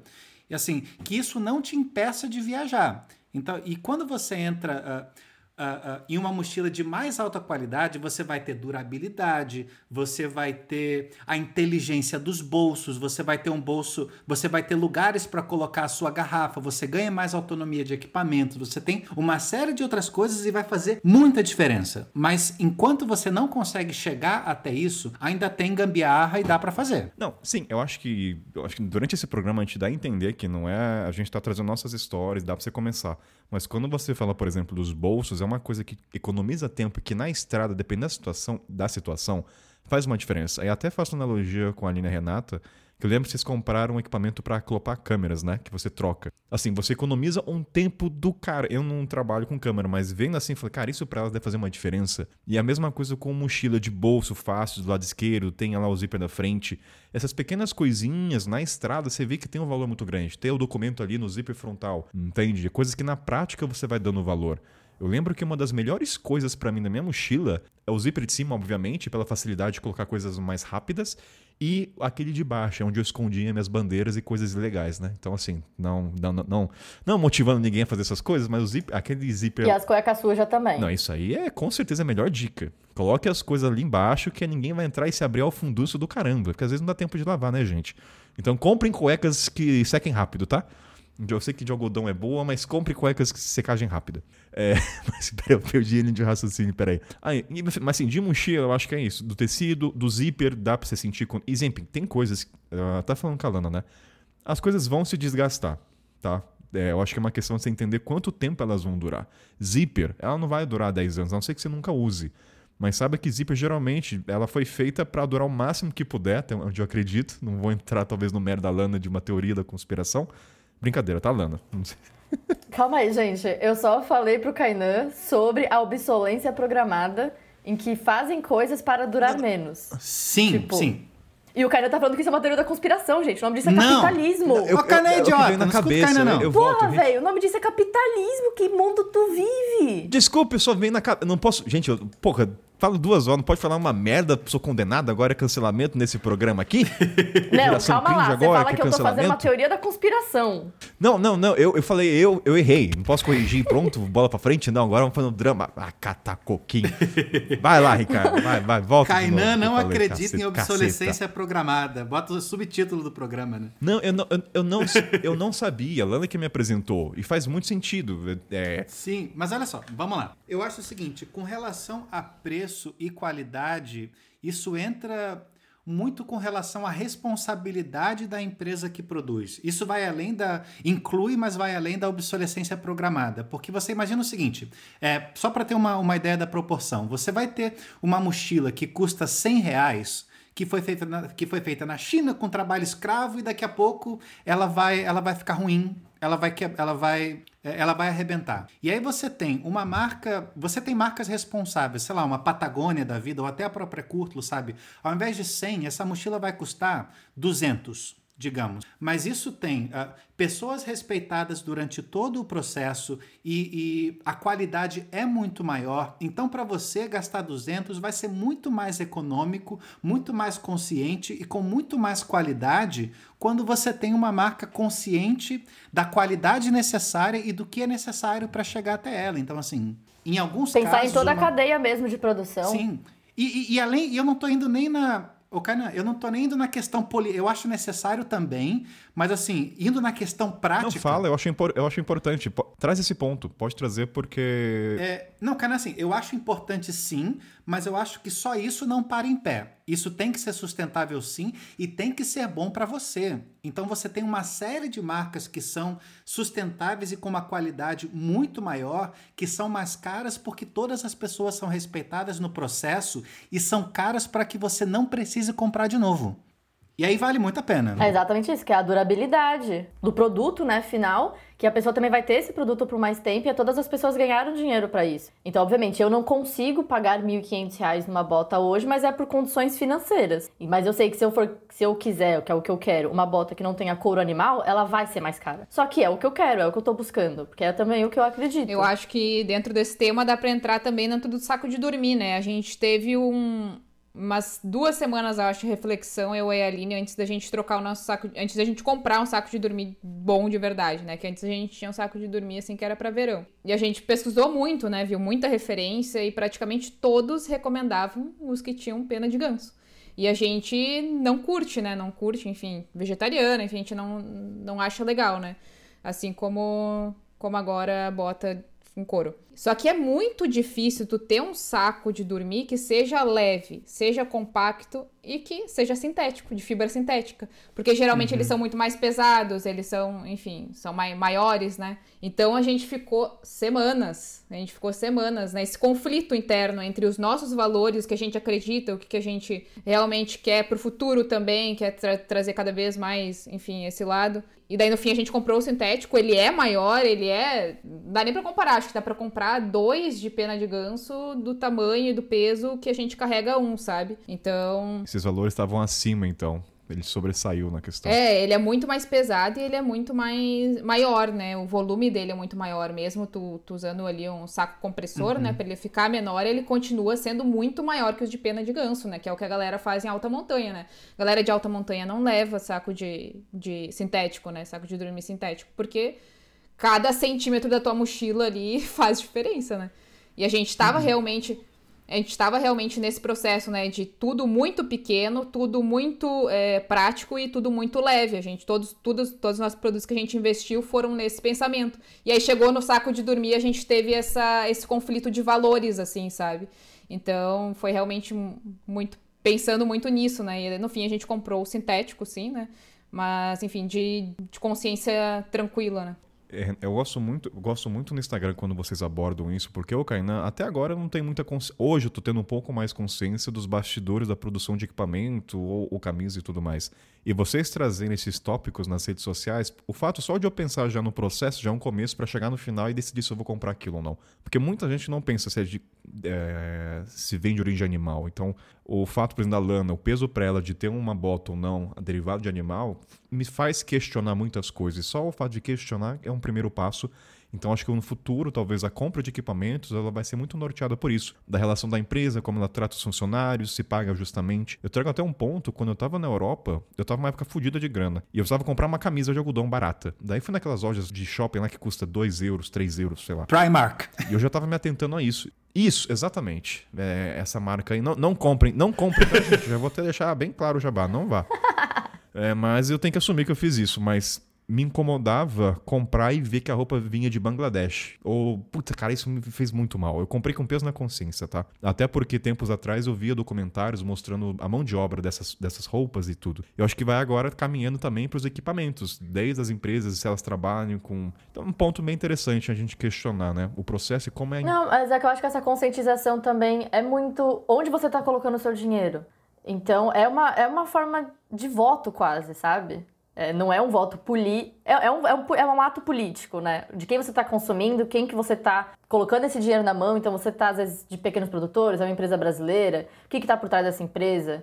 Porque também está virando muito uma moda de fazer produtos verdes e sustentáveis e tudo mais, só que as grandes marcas, que também vendem todos os outros produtos que vão contra o que a gente acredita. Então, é, é, toda uma cadeia por trás que a gente tem que pensar. E, obviamente, a empresa que coloca uma, uma mochila, que é o que o cara tava falando, de 100 reais, ela foi feita para durar pouco, ela não foi feita para durar muito. Então, a partir do momento que você compra de uma marca, que essa marca tá te garantindo lá que vai durar 10 anos, a sua garantia é de 10 anos, você já sabe o que esperar dela. Você sabe que ela não foi feita para se autodestruir, né? E, e, além disso, é um ato político que vai muito além da questão do animal. Tem a causa LGBT, causa ambiental, tem N razões. Então, eu acho que ao longo prazo, eu acho que o consumidor de equipamentos, a gente, eu já estou me atentando e eu acho que é um reflexo que mais gente, ouvindo até esse programa, vai começar a se atentar. Entendeu? E ter esses conflitos. A Aline Renata, ela falou da, da, comprar de pena. É, eu tenho esse Eu conflito... acho isso correto, totalmente correto. Eu só não quero que isso seja. Eu só não quero, né? é,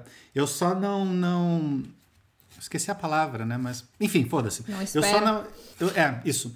Eu só não espero que isso seja um fator limitante, porque assim, a gente tem um privilégio de classe aí de assim, não, tudo bem, eu vou poder escolher uma coisa melhor, isso quer dizer que você pode pagar. Então, assim, a partir do, do momento que você não pode, assim, cara, vai com o que der e você tem alternativas. Você tem, você tem segunda mão, você tem troca, você tem uma série de coisas. Ah, o único ponto que eu ressalto é que, em alguns casos, você tendo marcas sustentáveis e com mais qualidade, isso no médio prazo acaba sendo mais barato, por mais que assim que saia do teu bolso seja mais caro. É, isso daí que o Ricardo falou é muito importante mesmo, porque a solução não tá no consumidor final.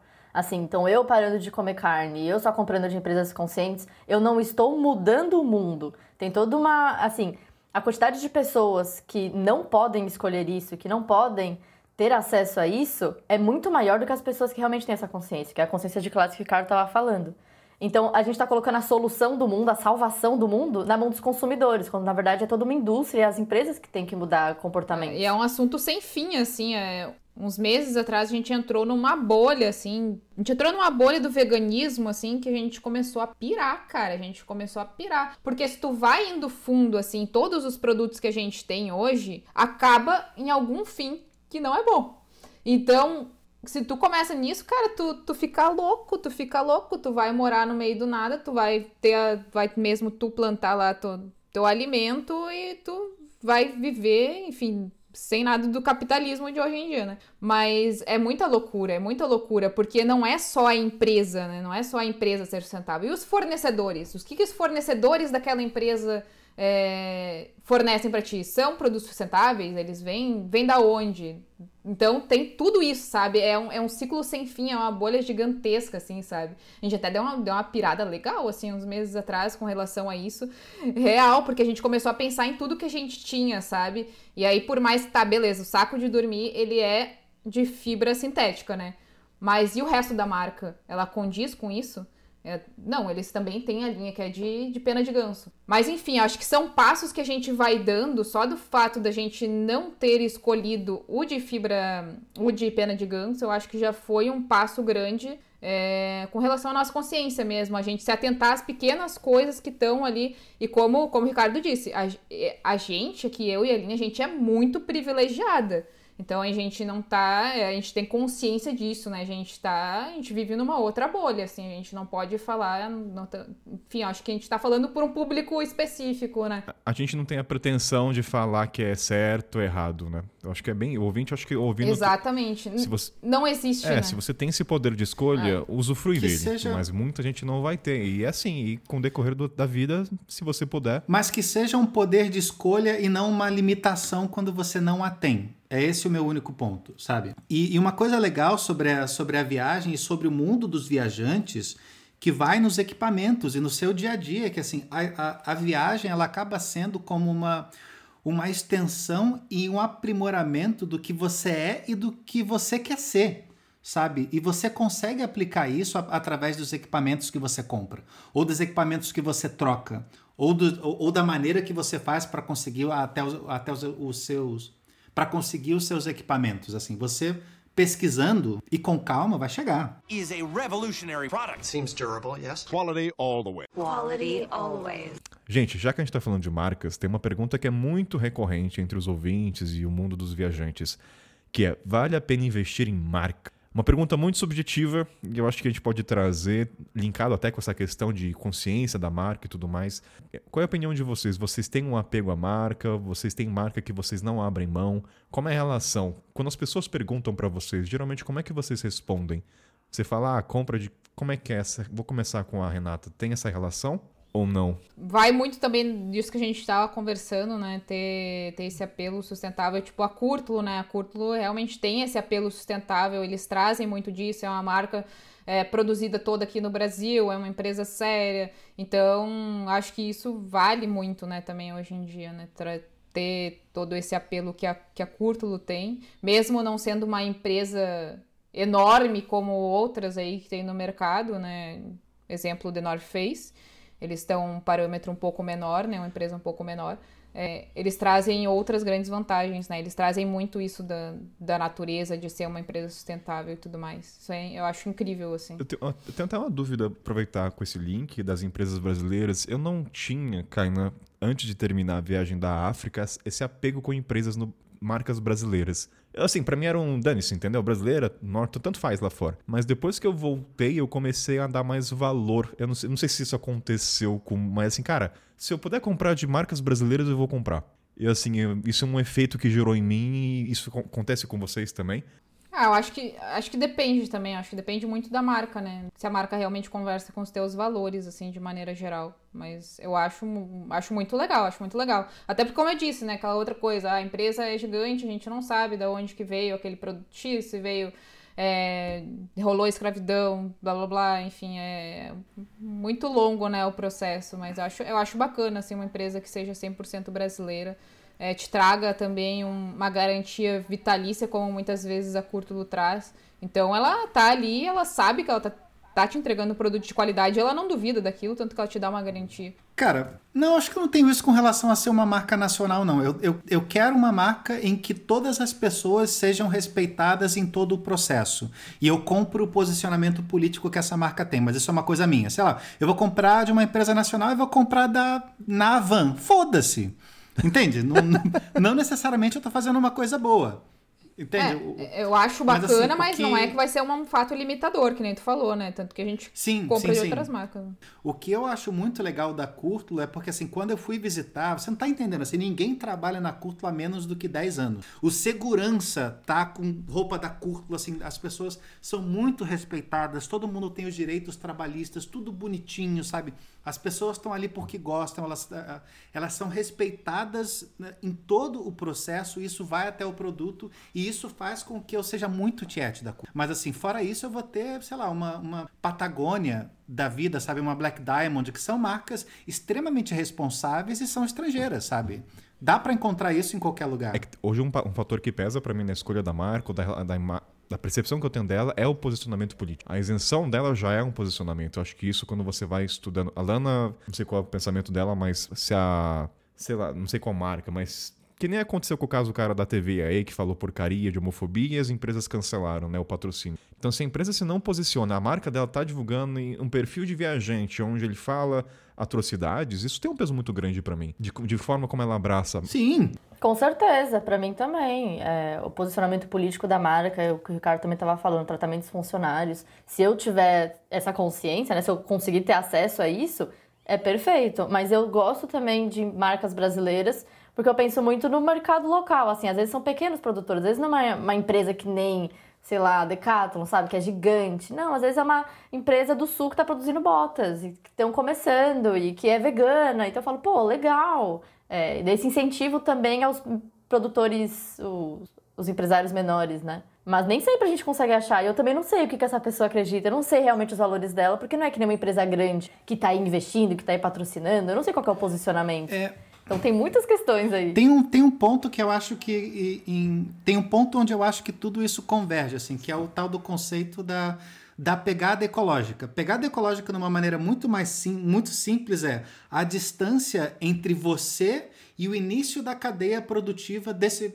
De qualquer produto, sabe? Da comida que você compra, da feira, pode ser da feira ou pode ser do supermercado. O supermercado vai ter uma pegada ecológica maior, porque de repente isso vem importado, ah, ah, isso veio importado, isso veio de outro lugar. O mesmo vale para os equipamentos, sabe? Você tem umas empresas como a Curtlo, por exemplo, isso vem do Brasil, isso está produzido no Brasil, com equipamentos ali, dali, tudo está centralizado em um lugar, a pegada ecológica é muito menor. Então, às vezes, você vai ter lugares no Brasil, no Brasil com uma pegada ecológica maior, e às vezes você vai ter lugares no exterior com uma pegada ecológica menor. E linkado com isso, Ri- Ricardo, Renato e Lana, assim, acho que trazer a parte um pouco mais prática, quando as pessoas perguntam se vale a pena investir em marca, e a gente volta pro ponto inicial, que é o seu estilo de viagem, qual é o seu Sim. o quanto você vai querer usar ela. Então, ah, Kainan, vale a pena comprar na Declaton? Eu nem sei como é que fala agora, desculpa, gente. Cada hora eu falo de um jeito, tá? É Decathlon, Decathlon. Mas depende. É Declaton? Cara, já ouvi. É que é francês, eu não sei como é que fala. Deca, declaton, cada um tem uma maneira. Eu sei que já ouvi várias É disso. Estamos no Brasil, eu falo Decathlon. É, foda-se, né? Eu também tô no Decathlon. Eu aqui no Brasil eu falo Decathlon, gente. E na França eu acho que eu também falo de Decathlon, porque eu não sei falar francês. Decathlon. Decathlon. Fiz até biquinho pra falar, gente. Me esforcei. Então, na, no Declaton, Declaton, Declato, cada um como fala, o pessoal pergunta, ah, o custo-benefício, se você vai fazer uma viagem curta e não vai ter uma recorrência tão grande, ok, se adequa, né? Foi, é o que o cara, talvez, o vendedor de uma loja vai falar, ó, pra você, se você vai usar uma vez, é um sabático e vai viajar no território brasileiro um mês, vale a pena ela. É um investimento a mais do que você precisa. Agora, se você vai pro exterior pensando em um ano, aí você tem que.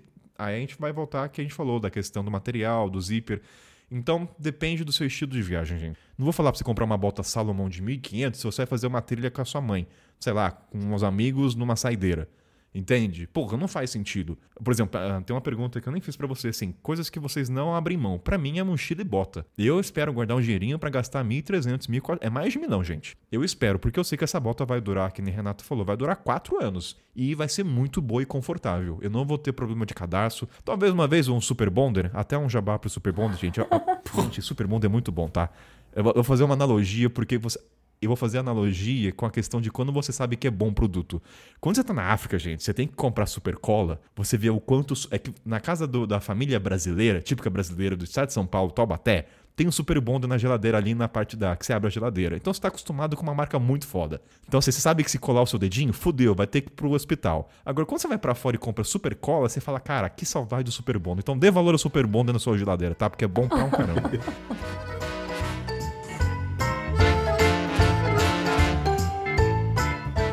Kainan, posso, posso, só, posso só dar um complemento sobre a questão da Decathlon? Ou tu quer avançar? Não pode, já fiz o super bonder na- com analogia, mas traz aí pro que eu tava falando. Tá. Vai, manda, manda, manda. Eu acho porque assim, não seria muito irresponsável eu falar assim, cara, não vai na Decathlon porque os equipamentos não são tão bons assim, assim. A Decathlon tem o seu valor. Tem o seu valor que é muito importante, sim. E eu tô falando Sim. só sobre a só sobre a qualidade do produto. Então assim, até que você se entenda, a Decathlon ela vai ter uma ela vai ter um- uma, uma qualidade média, ou seja, você raramente vai encontrar uma coisa que seja muito ruim e, e vai ter que pesquisar muito para encontrar uma coisa que seja muito boa. Ela é um excelente primeiro passo. A única recomendação que eu daria é o seguinte, assim, a partir do momento em que você, em que a sua vida depende de um equipamento e que você vai exigir mais e usar mais seguidamente, ou você vai ter que pesquisar mais para encontrar coisas na Decathlon, ou provavelmente outras marcas vão te dar uma gama maior. Ela é um excelente ponto de partida para o viajante. É pra trocar o terreno, né? Porque o investimento não vai ser tão alto, então você vai começando a entender como funciona no seu dia a dia. Tanto que assim, ah, Kainan, vale a pena comprar na Decathlon? Eu falo, cara, eu não comprar, eu, Kainan, entendeu? Não compraria mochilas e tênis, mas assim, pra apetrechos, outras coisas, cara, eu vou pra Decathlon. Não, eu acho, eu acho que tem uma coisa espetacular na Decathlon, que assim, quando você não sabe o que você quer, você vai num lugar que tem tudo. Tudo, tudo. Então assim, então até que você se entenda viajando, até que você você você tá começando a entender melhor os seus equipamentos, assim, cara, ela é um, ela é um excelente ponto de partida e um duvidável ponto de chegada para questões extremas. Sim, pra questões extremas concordo. É, normalmente eu vou de bota, né, em trilha e tudo mais, só que eu tenho um tênis da Decathlon que tá há três anos e meio, quatro anos comigo, e tá aí, tá, tá, tá aguentando. Tá bonitinho até. Talvez eu precise trocar daqui a pouco? Talvez sim. Cara, tem uma frase que eu acho que se um dia a Decathlon utilizar, que é não existe ser minimalista quando entra numa Decathlon. Ah, Kainan, mas não comprei nada. Mas se instigou você a comprar, fudeu. Você pode ser minimalista com o celular, com- mas quando você entra numa Decathlon, você fica tentado, cara. Não tem qualquer loja de equipamento, né? Sei lá, São Paulo, você fica muito tentado. gente. Eu tô tentando É onde você se prova minimalista. Eu tô tentando não malhar Decathlon porque eu sei que você tá, tá cavando o anunciante aí, cara. Então eu vou, vou me abster, hein? Não, que anúncio. Não, isso, não, isso aqui é, é, honesti- é, a, é a relação humanizada. Cara. pode cortar. Não, mas a gente não tá falando. Eu tô falando que tem equipamentos. A gente tem que ser muito sincero no que a gente fala. Ah, então Eu beleza. acho que essa é, essa é a credibilidade. Não, mas é, é diferente também você entrar numa Decathlon, assim, a quantidade de equipamentos que tem lá e de materiais esportivos também que você vê lá, os olhinhos você chegam a brilhar, porque é um mundo que você é muito grande as coisas, sabe? Tipo, é muita variedade. Então acaba realmente trazendo a sensação de play center. Eu acho que Sei lá. até, E sabe uma coisa? Peraí, Até o Ricardo. quali- Desculpa, pode Peraí, falar. deixa eu comentar uma coisa Sim, antes. sim, sim. Não, uma coisa que eu quero comentar, você falar, ah, Kainan, tem a Culture, que agora é parceiro oficial, que a gente já falou no recado. É importante falar até porque a trajetória do viajante, ele passa pela Decathlon quando ele vai melhorando os equipamentos, Sim. como você falou, ele vai tocando o terreno. O cara que quer melhorar, hoje em dia ele não volta para os equipamentos básicos, que é a mochila talvez. Não vai passar. Então tem cara que o cara que tá ouvindo a gente agora e nunca começou, pô, então deixa eu começar devagar, deixa eu comprar ali a mochila um pouco mais barata. Aí depois que ele vai sentir que a fitinha da barriqueira faz uma diferença, ele vai migrar. Entendeu? O que a gente constrói aqui, assim, a gente tá falando bem da curto porque a gente consome. Isso aqui é um jabá mais sincero, não tô. Senão não estaria aqui com a gente. Entende? Então é legal falar porque é o caminho das pedras. Num, num resumão, eu acho o seguinte, porque vai da etapa do viajante e da viagem. Enquanto você quer alguma coisa de qualidade baixa ou moderada, a Decathlon vai te atender muito bem, talvez um dos melhores lugares para isso. A partir do momento que você quer bom ou ótimo, outros lugares eles vão te dar outras opções com outros preços e a- o custo-benefício é maior. Is a revolutionary product. Seems durable, yes. Quality all the way. Quality always. Seguinte, galera, próximo tópico, focado muito agora no outdoor, as pessoas, além das barracas, a gente falou bastante, obrigado por isso, aprendi muita coisa agora com vocês, de condensação, né? Palavra nova, Ricardo, agora no meu Palavra nova, tem leite condensado, desgraçado. Condensa. Oi, porra. Não, eu quis... Ô, seu, ô, seu panaca, eu quero dizer na aplicação de barracas, tá? Para de ser chato. Cara, esse Ricardo é um amor. Mas vamos lá. Renata, questão de saco de dormir. Vamos trazer o que, que vocês hoje se atentam, o que, que vocês erraram em saco de dormir. Aliás, eu tenho uma dúvida. Tem saco de dormir pra casal? Acho que não, Tem. né? É sempre. Isso é até uma dúvida que me veio Tem, agora. existe. Existe, mas são geralmente sacos de dormir mais pra verão, né? não, não são pra temperaturas mais baixas, assim. Mas existe. O que que a gente faz hoje em dia? É, a gente tem dois sacos de dormir, né? Uma pra cada. E aí a gente tem um que o zíper é do lado esquerdo e o outro é do zíper do lado direito. E a gente conec- consegue conectar os dois. Então a gente consegue dormir como se fosse um saco de casal. Ou seja, são dois sacos separados que você consegue tirar um ele se torna. Olha, caraca, nunca imaginei Mas no isso. frio, no frio, eu acho que não existe romantismo abaixo de zero. Gente, eu tô um ano e meio na Bahia. Não existe romantismo abaixo de 18 graus pra mim. Sim. Amiga, cada um por si. É isso que eu ia falar, né? É, dá, pra, dá pra dormir muito confortável ali de conchinha e tal, bonitinho, só que está uma temperatura bem mais baixa, né? Daí, sim, tu tem que se fechar todo, colocar direitinho ali a- o capuzinho, né? Tentar se fechar o mais máximo possível, né? Aí pra não deixar sair um pouco do, do calor. Embora ter, tendo as duas ali junto, né? O calor humano ali dentro dos meses, tendo, tendo mais espaço também gera um calor bem grande. Mas eu acho que ele dissipa muito mais, né? Porque a gente não acaba ficando tão fechada como se fosse um saco só.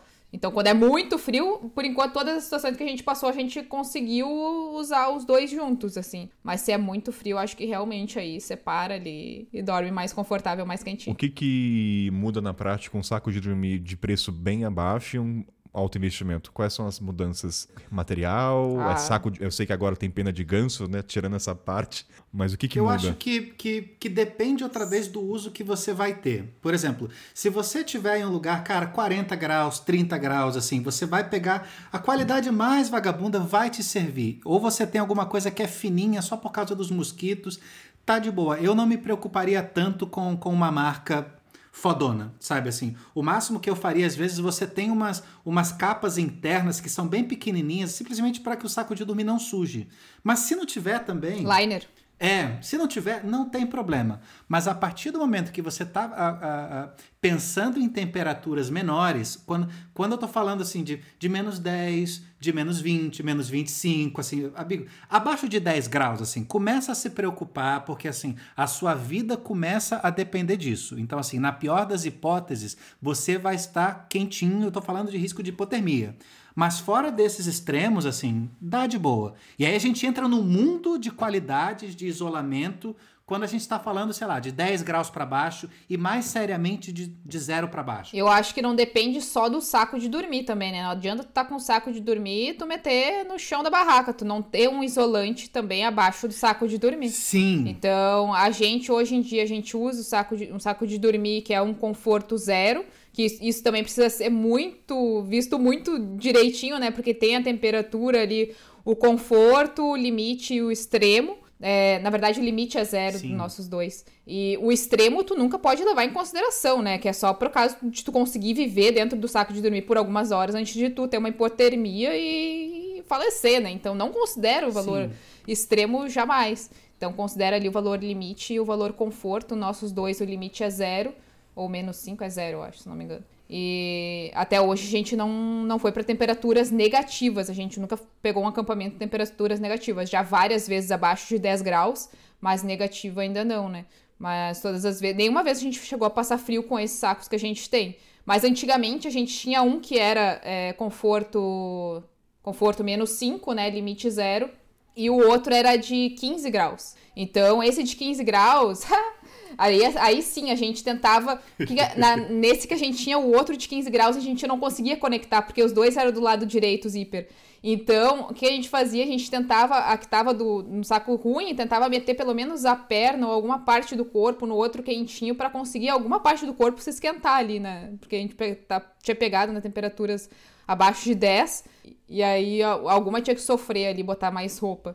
Mas agora com dois sacos de dormir, aí ajudou. E outra coisa também do saco de dormir, né? Além disso, é tu nunca dormir dentro do saco de dormir com alguma roupa que não vá fazer transpirar, né? Dorme com fleece, dorme com alguma coisa que o teu corpo vai conseguir sair o calor e conseguir gerar ali uma- um casulinho que fique girando o teu calor ali dentro, né? Que fique o teu calor. Se tu dormir com uma anorak ou alguma coisa que não vai sair o calor do teu corpo, tu não vai conseguir ter é, uma noite boa porque o teu calor não vai ficar ali dentro do saco de dormir, né? Então acho que isso é importante também. Isso é, isso é uma dica crucial, cara. Isso vale para todas as outras coisas com relação ao frio. Porque assim, a primeira coisa que a gente pensa, sei lá, eu vou botar três casacos. E, e aí você, você simplesmente vai começar a transpirar, não porque tá frio, porque o seu corpo ele, ele vai liberar a umidade e ele vai ficar molhado. E aí na temperatura vai ficar molhado e frio. Então você vai, tá, vai sentir frio e vai botar outra camada, que vai reter mais água, vai te dar mais frio e vira um ciclo sem fim. Isso vale para o saco de dormir também, né? A primeira camada tem que ser a respirável e depois o resto você vê. Agora, sabe uma, uma dica que eu acho do cacete para saco de dormir, que depois que me deram mudou minha vida? Sabe qual é a melhor maneira de você dobrar um saco de dormir na bolsa? A moda caralho! Sem sacanagem. Total. Tem como dobrar aquilo direito? Eu só soco. Eu imaginava que era a única opção. A moda, a moda e, e te digo de, de maneira de maneira prática, porque assim, se você dobrar, por mais que seja hermético, bonitinho, você sempre vai vai vai sobrecarregar as camadas de dobra. Então, quando você bota a moda caralho, você sempre vai dobrar partes diferentes. Então, assim, para eficiência do equipamento, Pera, o que é dobrar a moda caralho? Desculpa, imagina gente. que você tá De qualquer jeito, socando. de qualquer jeito, soca o saco de dormir na bolsa e é a melhor maneira possível, além da mais fácil. É, o importante, o Tem sacanagem. importante, eu acho, nessa parte de socar, acho que a única dica é, é tu deixar a- o capuz, né, a parte que fica aberta, deixa pra cima, deixa pra ser a última coisa que tu vai socar, né, pra não, o ar não, não ficar ali dentro, né, não ir, enchendo de ar na hora que tu estiver socando ali. Isso. Ah, moda caralho ao extremo. É que depende, eu não sei também, tem um formato, porque a minha que eu tinha era retangular. Então eu fazia que nem o rocambole. Não, relaxa. Era É. fácil, eu não sei o formato. Essa é a né? questão, porque você tendo sempre o mesmo rocambole, você vai sempre sobrecarregar as mesmas dobras. Na moda caralho, você esse sempre vai, você, você vai fazer um, um, um, um- rodízio das partes que você sobrecarrega. Sem sacanagem. As fibras, né, sim. A fibra, assim, o desleixo é a melhor opção, nesse caso. Tirando que é um ótimo alívio emocional também. Verdade. É muito gostoso e divertido. Amigo, pô, vai ficar. Não, nego fica dobrando o saco de dormir como se estivesse dobrando paraquedas. Amigo, vá ser feliz, cara. Soca essa parada Não aí. tem como.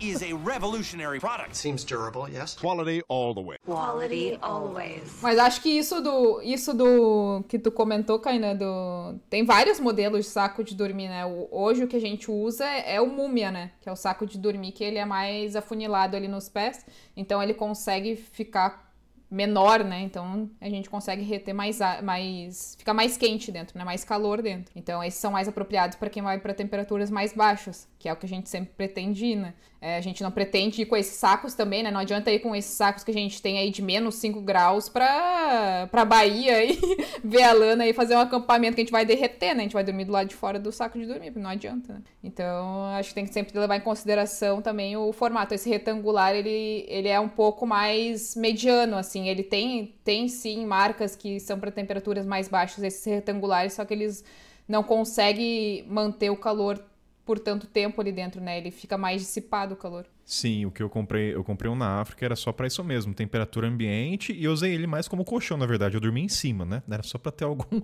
algum confortinho Fofinho. no chão duro. Mas eu acho, eu acho que a maioria das vezes eu usei o meu saco de dormir como travesseiro. Acho que dá, sei lá, das 150 vezes que eu usei, mais travesseiro do que colchão. Ou saco de dormir, na verdade, né? Raras vezes eu usei ele pra dormir dentro. E questão assim, no mundo outdoor, tirando o barraco que a gente falou, tirando o saco de dormir, tem outros equipamentos que vocês deram maior valor quando vocês começaram esse estilo? Um, por exemplo, um ouvinte perguntou até que é assim, vale a pena investir naquelas garrafas térmicas que tem o filtro, que é o, flu, o cloro, né? Pra você purificar a água. Ou vale a pena comprar as pílulas que você encontra na farmácia? Não, Obrigado. Cara, eu, eu tô muito tempo já de olho numa marca que não vem pro Brasil. Eu já mandei e-mail pros caras, são da França. Eles falaram que não mandam pro Brasil, não tem nem, nenhum revendedor aqui. Agora eu não É. vou lembrar o nome da marca. Mas é fantástico o sistema deles, assim, é muito bacana. Porque esses outros que tem aqui, eu já vi muita review. E a galera fala que é muito ruim. A, a prática ali no, na hora da, da, da guerrilha mesmo, que tá fazendo a trilha que tu tá fazendo, acampamento e tudo mais, é uma porcaria. Então a gente usa clorinho até hoje. Olha só, eu tenho um desafio antes de eu ser taxativo e radical aqui. Se alguém dessa bancada me falar em, de algum momento que você tá cruzando ali com o seu clorim, com a sua pastilha de cloro na mochila e pensar assim, puta, agora se eu tivesse um filtro, salvava a minha vida. Alguém me dá um caso. Ah, amigo, então, então, olha só. Pode ser gostosinho, pode ser legal, vai ser. Mas, amigo, necessário não vai ser. Pode ser bom, mas assim, necessário não é. Na real, assim, porque assim, o, o- o- a pastilha de cloro, ela vai matar tudo o que você vai ter. Dá pra você beber, assim. Claro que eu não tô falando, sei lá, de metais pesados, assim, mas de geral, 99% dos casos vai matar tudo. Assim, de boa, seja feliz. Eu não sei qual é o valor também dessas garrafas, né? Eu não sei se custa um absurdo pra. Se, você for de graça, não é caro. Qualquer coisa acima de, de um real, já, eu, acho, Ah. eu acho já desnecessário. mas assim, pode ser, pode ser um luxo de viagem, pode ser uma coisa que vai ser legalzinho, mas assim, quem eu conheço que comprou, deixou e nunca usou. É. Sabe assim, nada que uma pastilha de cloro não resolva. O que eu vi de review desses outros que tem aqui em mercado nacional ou de gente que, que é de empresas que são de fora e que trazem para o Brasil, todo mundo reclama porque o sistema deles é, tem que ficar sugando com força para sair a água. Então tá- acaba sendo mais perrengue tu enfiar um clorinho ali, espera um tempinho e Aí toma. bota, aí tem que tirar com É. uma seringa, assim, ah, assim, porra, amigo, não. Esse, que eu- esse Ah, outro que eu tô de olho é bem mais prático porque ele, ele já tá ali implementado e aí eu vi várias reviews dos caras fazendo que a água sai fluida, assim, total, total. E, a- a- enfim, todo o carvão que tem ali dentro, ele dura por muito tempo. Então é uma outra tecnologia que eu achei fantástico ali. Acho que seria muito legal, mas é um conforto a mais na viagem. Não é nada que vai mudar Eu a já vida. vi esse no- quando fui na África. eu- Eram europeus, não vou lembrar, talvez franceses, que ele tinha acho que até 180 vezes se podia encher. Tinha um, um número, né?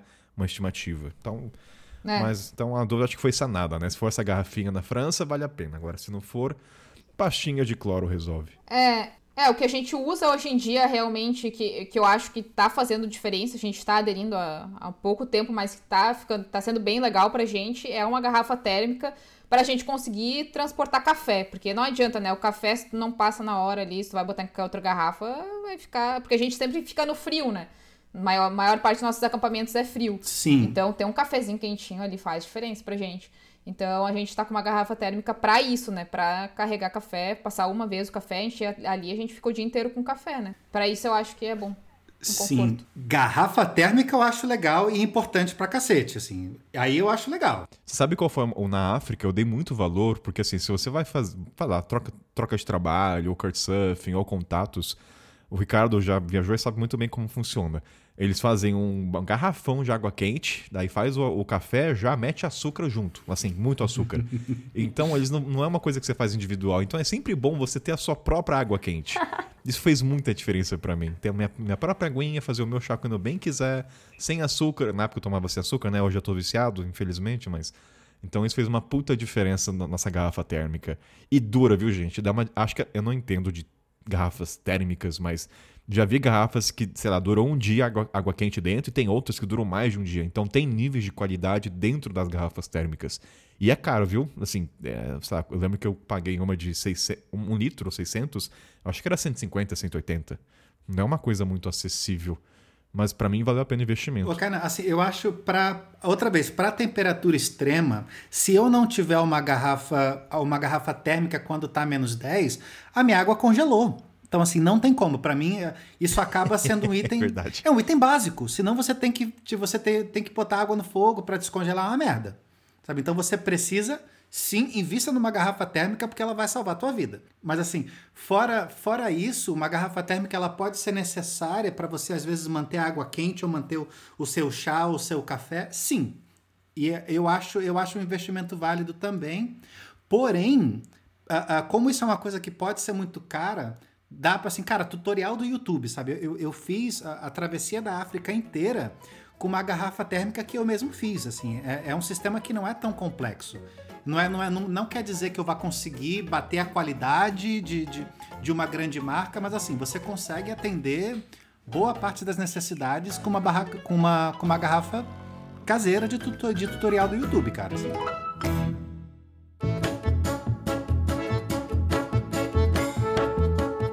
Gente, e depois de dar um apanhado geral de equipamento, falando de marca, tecnologia nas roupas, vamos falar agora da parte leve, que é sempre no final, né? Poderia falar antes? Poderia, mas vamos deixar pro final. Apego emocional com esses equipamentos, que pode ser uma coisa benévola ou não, que às vezes é difícil de se desfazer. E aí eu vou jogar minha história primeiro bem brevemente, que o equipamento é o óculos, tá? No meu caso, só pra mostrar o quanto a gente... Equipamento é equipamento, tá bom, gente? Eu vou colocar isso na pauta aqui que eu nunca vou esquecer quando eu fui no, é, no oculista aqui em Taubaté. Tinha que trocar porque meu óculos estava muito arranhado. Quando você tá na estrada, gente, quem usa óculos sabe o que eu tô falando. Cai, arranha, você não consegue manter intacto. Beleza, lá, comprou o óculos novinho. Na hora que eu fui jogar ele na lixeira, meu corpo travou. Minha mãe tava do meu lado nesse momento. E ela ficou riu e ficou brava. Falei, Kainan, te desfaz desse óculos.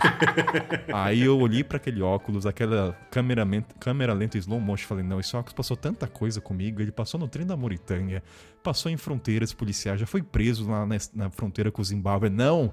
Tem muita história com esse óculos. Daí eu falei, caramba, eu estou apegado a um óculos que não tem utilidade. Que merda! E como é que eu faço analogia com isso? Com o meu primeiro tênis que eu me desfiz. Gente, eu fiquei muito triste, que nem a Lana falou da mochila. É muito bizarro parar pra pensar o apego que a gente tem a esses objetos e o quanto a gente coloca valor neles. O que eu vejo como um problema às vezes tem hora que eu falo, pô, que legal, tenho apego a essas coisas, né? Que nem eu falei, a minha ah, mochila. Ah, gente, chama... eu acho que é legal, pô. É, querendo ou não, sei lá, a mochila, a bota, são coisas que estiveram com você durante todo o trajeto. Ninguém esteve mais com você assim, não, não, não é uma pessoa, né? Os objetos. Mas, querido ou não, às vezes você tá lá esperando uma carona no meio da estrada, tá só você e a mochila.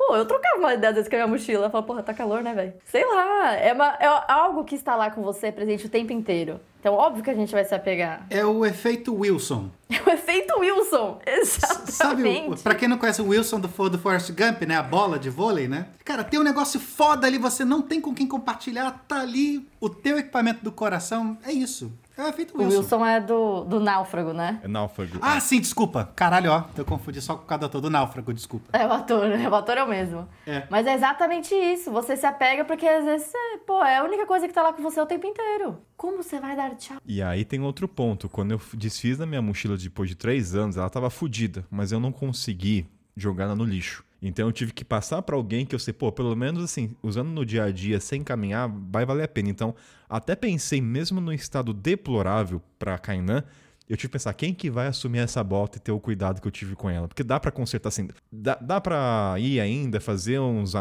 uns remendos. Daí eu demorei para escolher, falei, esse cara vai dar valor a essa bota. Eu lembro que eu fiquei muito feliz quando eu dei para um cara, era lá na Uganda, ele ficou muito feliz. Daí até dei um dinheiro a mais, falei, cara, conserta essa bota que ainda dá para fazer uns remendos, dá para passar um parafuso ali, um prego, juntar com agulha. Mas eu lembro que foi um processo muito engraçado, que foi o meu primeiro desapego emocional de algum objeto que ficou comigo três anos. Minha mochila, então, enfim, Renata, tem alguma história? A sua primeira mochila teve esse- essa dramaticidade toda? Eu acho que a mochila não teve. Deveria ter tido, mas eu acho que por a gente já tá tão cansada daquela mochila lá. A gente tava em Paris, foi antes da gente voltar pro, pro Brasil. A gente fez uma escala em Paris. E aí a gente não tinha como trazer quantidade de coisa que a gente tinha mais, né? A gente acabou deixando muita roupa. E a gente pegou, juntou um monte de roupa que a gente não ia usar mais. A gente não sabia pra quem doar, né? Enfim, não conhecia ninguém lá, não sabia de nenhuma instituição. A gente ia ficar muito pouco tempo lá. A gente pegou, botou na mochila, fez uma plaquinha lá de. A gente tava bem no Natal lá, a gente fez uma plaquinha de Feliz Natal, se tu precisar realmente, leve. E a gente deixou lá no- na rua que a gente estava hospedada. Espero que alguém aí que realmente precisava tenha ficado feliz aí. Mas com a mochila não teve tanto porque a gente tinha outras também, sabe? Mas eu acho que com a bota, que é a que eu preciso abandonar, mas não abandonei ainda, eu acho que vai ser mais complicado. Ela tá toda fodida, tá toda rasgada, tá toda. Nossa senhora, mas não abandonei ainda, preciso abandonar. Tenho consciência de que preciso comprar outra, urgente. Mas eu, eu não sei se eu vou conseguir doar. Doar não tem como, acho que não tem como alguém usar aquilo mais por mais muito tempo. Mas eu acho que não vou ter como botar fora. É, a Daline tá aqui ainda também, ela não conseguiu. Eu acho que vai ficar pra um, um museu das botas aí. Vai ficar de. O meu tá guardado. Minha mãe quer me matar, porque tá lá na, numa caixa, lá na minha casa, né? Lá na casa dos meus pais. E eu tenho lá uma caixa de papelão com algumas coisas. E tá a bota lá da Bolívia, que assim, destruída. Mas eu não consigo me despedir Ah, é um dela. apego, E eu né? também não, eu não posso doar, assim. Seria uma sacanagem com a pessoa pegar essa bota. Então, ah, não dá. É difícil. O que a gente tem muita vontade é quando a gente tiver uma casa, é a gente realmente fazer alguma, alguma coisa de decoração com essas botas, sabe? Porque ela tem um valor sentimental pra gente. Então, fazer alguma coisa de decoração, botar num quadro, fazer alguma coisa artística com essas botas aí, porque elas significam, significaram e significam muito pra gente, né? Realmente foram muitos anos aí, muita história, muito. Nossa, quanta coisa não passaram com a gente. Eu acho que apego. Apego a objetos é uma coisa irracional e extremamente desnecessária, Ah, exceto com Ricardo, vai bicicleta, porque bicicleta é de verdade. Só a bicicleta, de verdade. Não, não, o resto da bicicleta, bicicleta é real. Bicicleta tem que ter nome, bicicleta tem vida própria. O, re- o resto eu acho irracional. Mas é que eu acho que o, o apego que tu tem pela bota, é, o, o apego que tu tem pela bike é o apego que a gente tem pelas botas, né? É, eu acho que E pela é, mochila. Dulcineia. Você, lá, pera, você lave sua boca pra chamar Dulcineia de, de, de bike. É Dulcineia. Você não- ninguém vai chamar o teu filho, tua filha de aquelezinho, aquele moleque. Chama pelo E a nome. gente que tá sendo irracional, viu, Renata? Né? O que? Vocês. Porque não é Da bicicleta. Veja você. Vó. Eu nunca vou esquecer o vídeo do Ricardo no Instagram, na época que ele tava ativo, que ele fez um vídeo quase chorando da dificuldade que ele teve de des- des- desespa- é, despachar a bike dele, né? Enfim, Ricardo. É muito apego pela Você sua tá Dulcinéia. Porque assim, né? olha só. Sim, mas olha só. Agora, agora eu conto até uma, uma, uma parte da história que tá no, no livro, né? No livro do Roda América, da viagem da América do Sul, eu fiz com a Capitu. Né? Minha, minha valente e fiel primeira escudeira. A Capitu, ela era. Ela, era, ela tinha o efeito, o efeito Wilson mesmo. Assim, você tá no meio do deserto, você tem um pôr do sol foda, você olha pra alguém e tá ela ali assim, pô, Capitu, só eu e você, só a gente sabe o que aconteceu, sabe? Eu tinha uma relação de cumplicidade muito forte.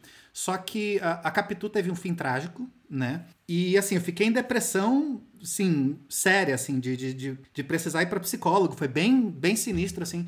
Até que chegou num ponto extremo, olha que coisa, né? De que é, foi necessário para mim descobrir que as características heróicas que eu, que eu atribuía ao objeto, ela estava em mim. A bicicleta era uma extensão de mim mesmo. Então, assim, a Capitu, ela poderia ser um tênis, ela poderia ser uma bicicleta, uma barraca. Ela era uma extensão de espelho. mim sabe? E, e- sim, então assim, o, o- é importante ter essa relação com, com os objetos, mas assim, sem sacanagem, na época em que o Facebook era, era mais hypado, né, assim, eu tinha status de viúvo no Facebook, vocês não estão entendendo. Nossa. Nossa, assim, Ricardo, essa, por essa eu não Sim. esperava seu nível.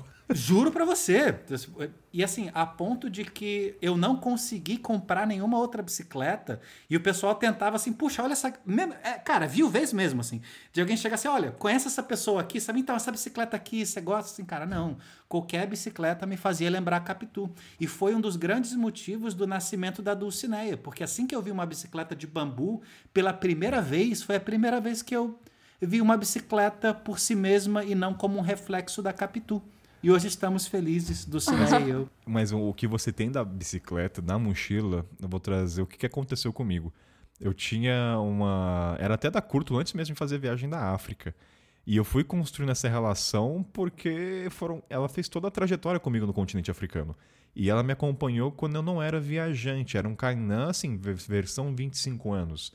E ela foi acompanhando essas mudanças e, e isso aconteceu também na mochila, fisicamente. Sempre tinha um chaveiro, algum... Sim, tem vários lugares que dá pra você colocar, né? Então eu colocava no, cha- no zíper frontal, zíper frontal, um chaveiro do dragão chinês. No outro tinha um- uma analogia a um jacaré da Uganda. Então foi se construindo uma identidade na mochila. Tanto que ela tinha, ela tinha nome, vou falar porque tinha, chamava Zabumbas. Assim, eu chamava mochila de Zabumbas e às vezes eu conversava com ela, tá? E Zabumbas fez muita companhia como travesseiro, como todo mochileiro usa a sua de ataque. Até que assim, ela, o zíper desgastou na estrada, cara. Ela passou por vários remendos, de, sempre zíper, né? Sim, sempre dá um jeito. E aí chegou na Mauritânia, tava até com o Marcão. Teve uma hora que não tinha mais, até pela estrutura do país, não consegui consertar o zíper. E, cara, quando o zíper da mochila fode, esquece. É atestado de óbito, entendeu? A não ser que você mande reparar. Só sei que eu falei, cara, eu não vou desfazer dessa mochila, eu não posso, tipo, eu não vou, porque eu tinha que pegar o trem da Mauritânia, ia continuar, eu falei, não, não vou jogar no lixo, enfim, não dava. Aí eu perguntei lá pro meu rosto, falei, cara, tem como despachar isso pro Brasil? Ele falou, cara, acho que não, mas eu vou ver. Eu falei, beleza. Só sei que faltou acho que uma semana antes de atravessar a fronteira pro Senegal. Falou, cara, tem como despachar, vai custar, sei lá, 25 euros, que na conversão do país era bastante. O que, que eu fiz? Faltando dois dias, eu fui lá no mercado paralelo, troquei meus últimos euros, que eu não queria trocar, despachei minha mochila e ela nunca chegou. Isso me entristece até hoje. tipo, na Mauritânia até falei, mãe, se um dia chegar. Então, assim, cara, eu fico realmente triste quando eu lembro dessa Quanto tempo faz isso? Chegou, porque eu tinha. Nossa. Cara, vai fazer um ano e meio. Nossa. E ela nunca chegou. Tipo assim, Que ela foi despachada. Até o, o host mostrou. E, Assim, o peso do dinheiro não conta, mas o apego emocional que eu tinha com ela. Cara, se ela chegasse essa mochila, eu ia ficar tão feliz. Tanto pra você ver o valor que eu tinha com a, mochila de despachar pro Brasil pra reparar. Da Mauritânia. Tipo, não. Esse é o nível que eu tinha em relação com ela. Então, eu acho que é meio comum, né? Nós viajantes ter com a bike e vice-versa. Mas, tanto que assim, a moch- enfim, desabafo aqui das minhas abumbas que nunca chegou. Ricardo tem a história triste. Não coloquei viúvo no Facebook, mas eu fiquei muito sentindo. Eu tava lembrando agora também que um pouquinho da minha irracionalidade aí, né? Porque eu tive que me desfazer da Serenita e como ela ainda estava na garantia, eu troquei ela. E ela tinha. Eu comprava, né? Tem as bandeirinhas que você coloca na mochila e eu só tinha uma bandeirinha do Brasil, né? Porque sou brasileira e eu queria ter uma bandeira do Brasil. E eu tinha uma bandeira Wipala também, que é dos indígenas sul-americanos, andinos. E só essas duas. E era tudo que tinha na mochila. E aí, quando eu fui trocar ela, eu descosturei o que eu tinha costurado da bandeirinha, só que eu não colei na mochila nova, porque ela ainda não merece. ela ainda não ganhou o espaço dela. Ela não foi viajar comigo mesmo tanto que a Serenita. Justo. Só que eu continuo carregando as bandeirinhas na minha mochila. É como se fosse uma parte da Serenita que continua aqui comigo. E eu acabei de perceber o quão louco é isso. Até que ela merece, eu acho normal como louco. Até que ela mereça, Justo. não é verdade? Ora, Ai, gente, eu, eu acho que eu sou um pouquinho irracional. porque Eu, eu tenho uma calça que tá comigo há quatro anos. as histórias tá- vão saindo, mas- né? Assim, não, não tem nada. Ó, mas olha. É que eu, eu também não fiz pré-pauta, né? Então, eu- há dois dias só que eu fui convidada pra participar. Só que essa calça, ela já tá comigo desde 2017. Quatro anos. Ela já tá com tanto remendo, tanto remendo. Ela tá tão fina, mas tão fina que eu acho que dá pra, pra ver minha calcinha dela. mas assim, eu não consigo me desfazer. Minha mãe quer me matar. Minha mãe já comprou pra mim, já mandou uma calça, tipo, ó, presente de aniversário, toma essa calça. Eu falo, mãe, não dá. é ela. E aí eu penso, o que eu vou fazer com o tecido dessa calça quando ela realmente tiver que ser aposentada? Porque eu não vou conseguir jogar ela no lixo e também Pano não dá pra doar pra alguém. Próximo Eu passo. acho, eu acho engraçado que assim, né, a gente começou com o negócio assim, equipamento não, não tem nada não. Ah, exceto por isso aqui, assim. E a gente já tá num, num momento assim, quase chorando, assim, gente, olha só, vamos, vamos fazer um minuto de silêncio aqui, uma sincera homenagem, homenagem aos nossos equipamentos que se foram, aos bravos equipamentos minuto que aguentaram, silêncio. que compartilharam os melhores momentos das nossas vidas, foram lá, bravos, estiveram com a gente até o final. Saúde. Em memória de. Em memória. Já tá assim, né? Nossa, botar um obituário dos equipamentos. Então vou encerrar com uma música fúnebre de melancolia em memória dos equipamentos. Desce a trilha melancólica, gente. Tan, tan, taram.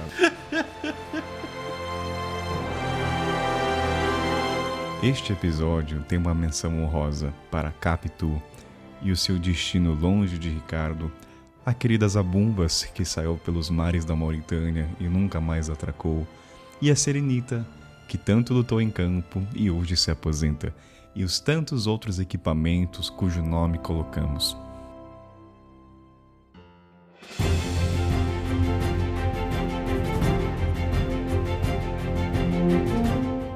Momento jabá, depois de uma música fúnebre em prol dos nossos equipamentos. Com, tem, tem nomes, né? Vou até colocar em memória D, vou colocar Zabumbas, Dulciné em memória, e todos os nomes, sei lá se a bota da Renata. Sirenita. Serenita. Ah, então uma coisa interessante. Vou colocar só de zoeira em, em memória de, dos equipamentos que um dia foram. Então, Lanita, onde é que as pessoas te encontram nessas redes sociais da vida? As pessoas podem me encontrar no Elas Viajam Sozinhas no Instagram e em breve teremos um site. Maravilha. Todo- lembrando que todos os links aqui dos convidados estarão na descrição. Renata e Aline também, presente alma, sempre vou falar isso, que elas são um casal, mas eu sempre separo, vou carregar quality. essa imagem que eu tenho de separar casais no podcast, mas onde é que as pessoas encontram vocês, minhas queridas? É recalque que chama, Kainá. As pessoas nos encontram no YouTube e no Instagram Mundo Sem Muros. A gente também tem um outro Instagram chamado Mundo Sem Muros Preset, onde a gente faz as vendas dos nossos presets, né?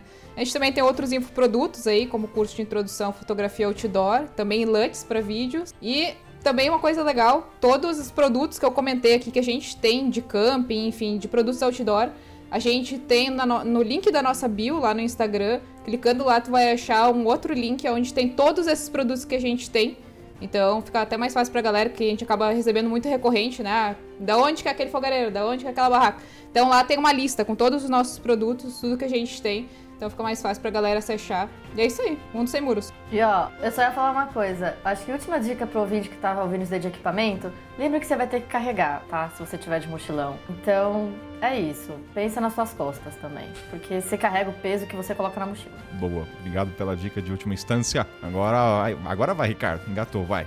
Vai que é tua, meu querido, manda o seu jabá. Então, enfim, em teoria existe um Instagram que é de Bambu Trip, né? Mas assim, você vai, você vai. Sempre, que- sempre que sai, aparece um monte de gente, um pessoal bonito, jovem, sabe? Cabelos ao vento, gente jovem reunida, que vem do Mochileiro Sem Pauta seguindo. Saiba você que você vai ver muita coisa lá. Você vai ver os documentários do YouTube, livro, podcast. Você vai achar legal, vai escrever. Eu não vou responder porque eu não vou ver. Mas assim, por sua conta e risco, se você quiser, o material tá lá e o material é bom. Mas assim, olhar eu não olho mais. Esse é o Ricardo, gente. A prova tá lá. que você não. Siga. pre- Essa é a- é a prova que não precisa estar no Instagram pra estar no mochileiro. É só ter esse senso de humor Não, dele. tá lá. Analogias de banana, A enfim. conta tá lá. Tá bom, tá bom. Ô, Então, Kainan, a Ricardo. conta tá lá. Quem não tá sou eu. Não, entendi, eu entendi, Ricardo. Ah, sem dramatidade, vai, vai lá pro cara que está muito alemão. Sim, alemão, eu estou estereotipando o perfil do Ricardo. Muito. Enfim. Ricardo, muito obrigado pela participação. Lanita, muito obrigado. Renata, muita gratidão. Gratidão, eu falei gratidão, gente. O que que tá acontecendo, gente? Enfim, Quem Olha, é eu- esse moço? Não corta, não corta, não edita, hein? não vou cortar, eu, eu vou deixar. Eu vou deixar o gratidão. Então, muito obrigado pela participação de vocês. A gente se vê na próxima. Valeu! Valeu, galera. Valeu, ouvinte. Gratidão! Gratidão, gratiluz. Ai, meu Deus.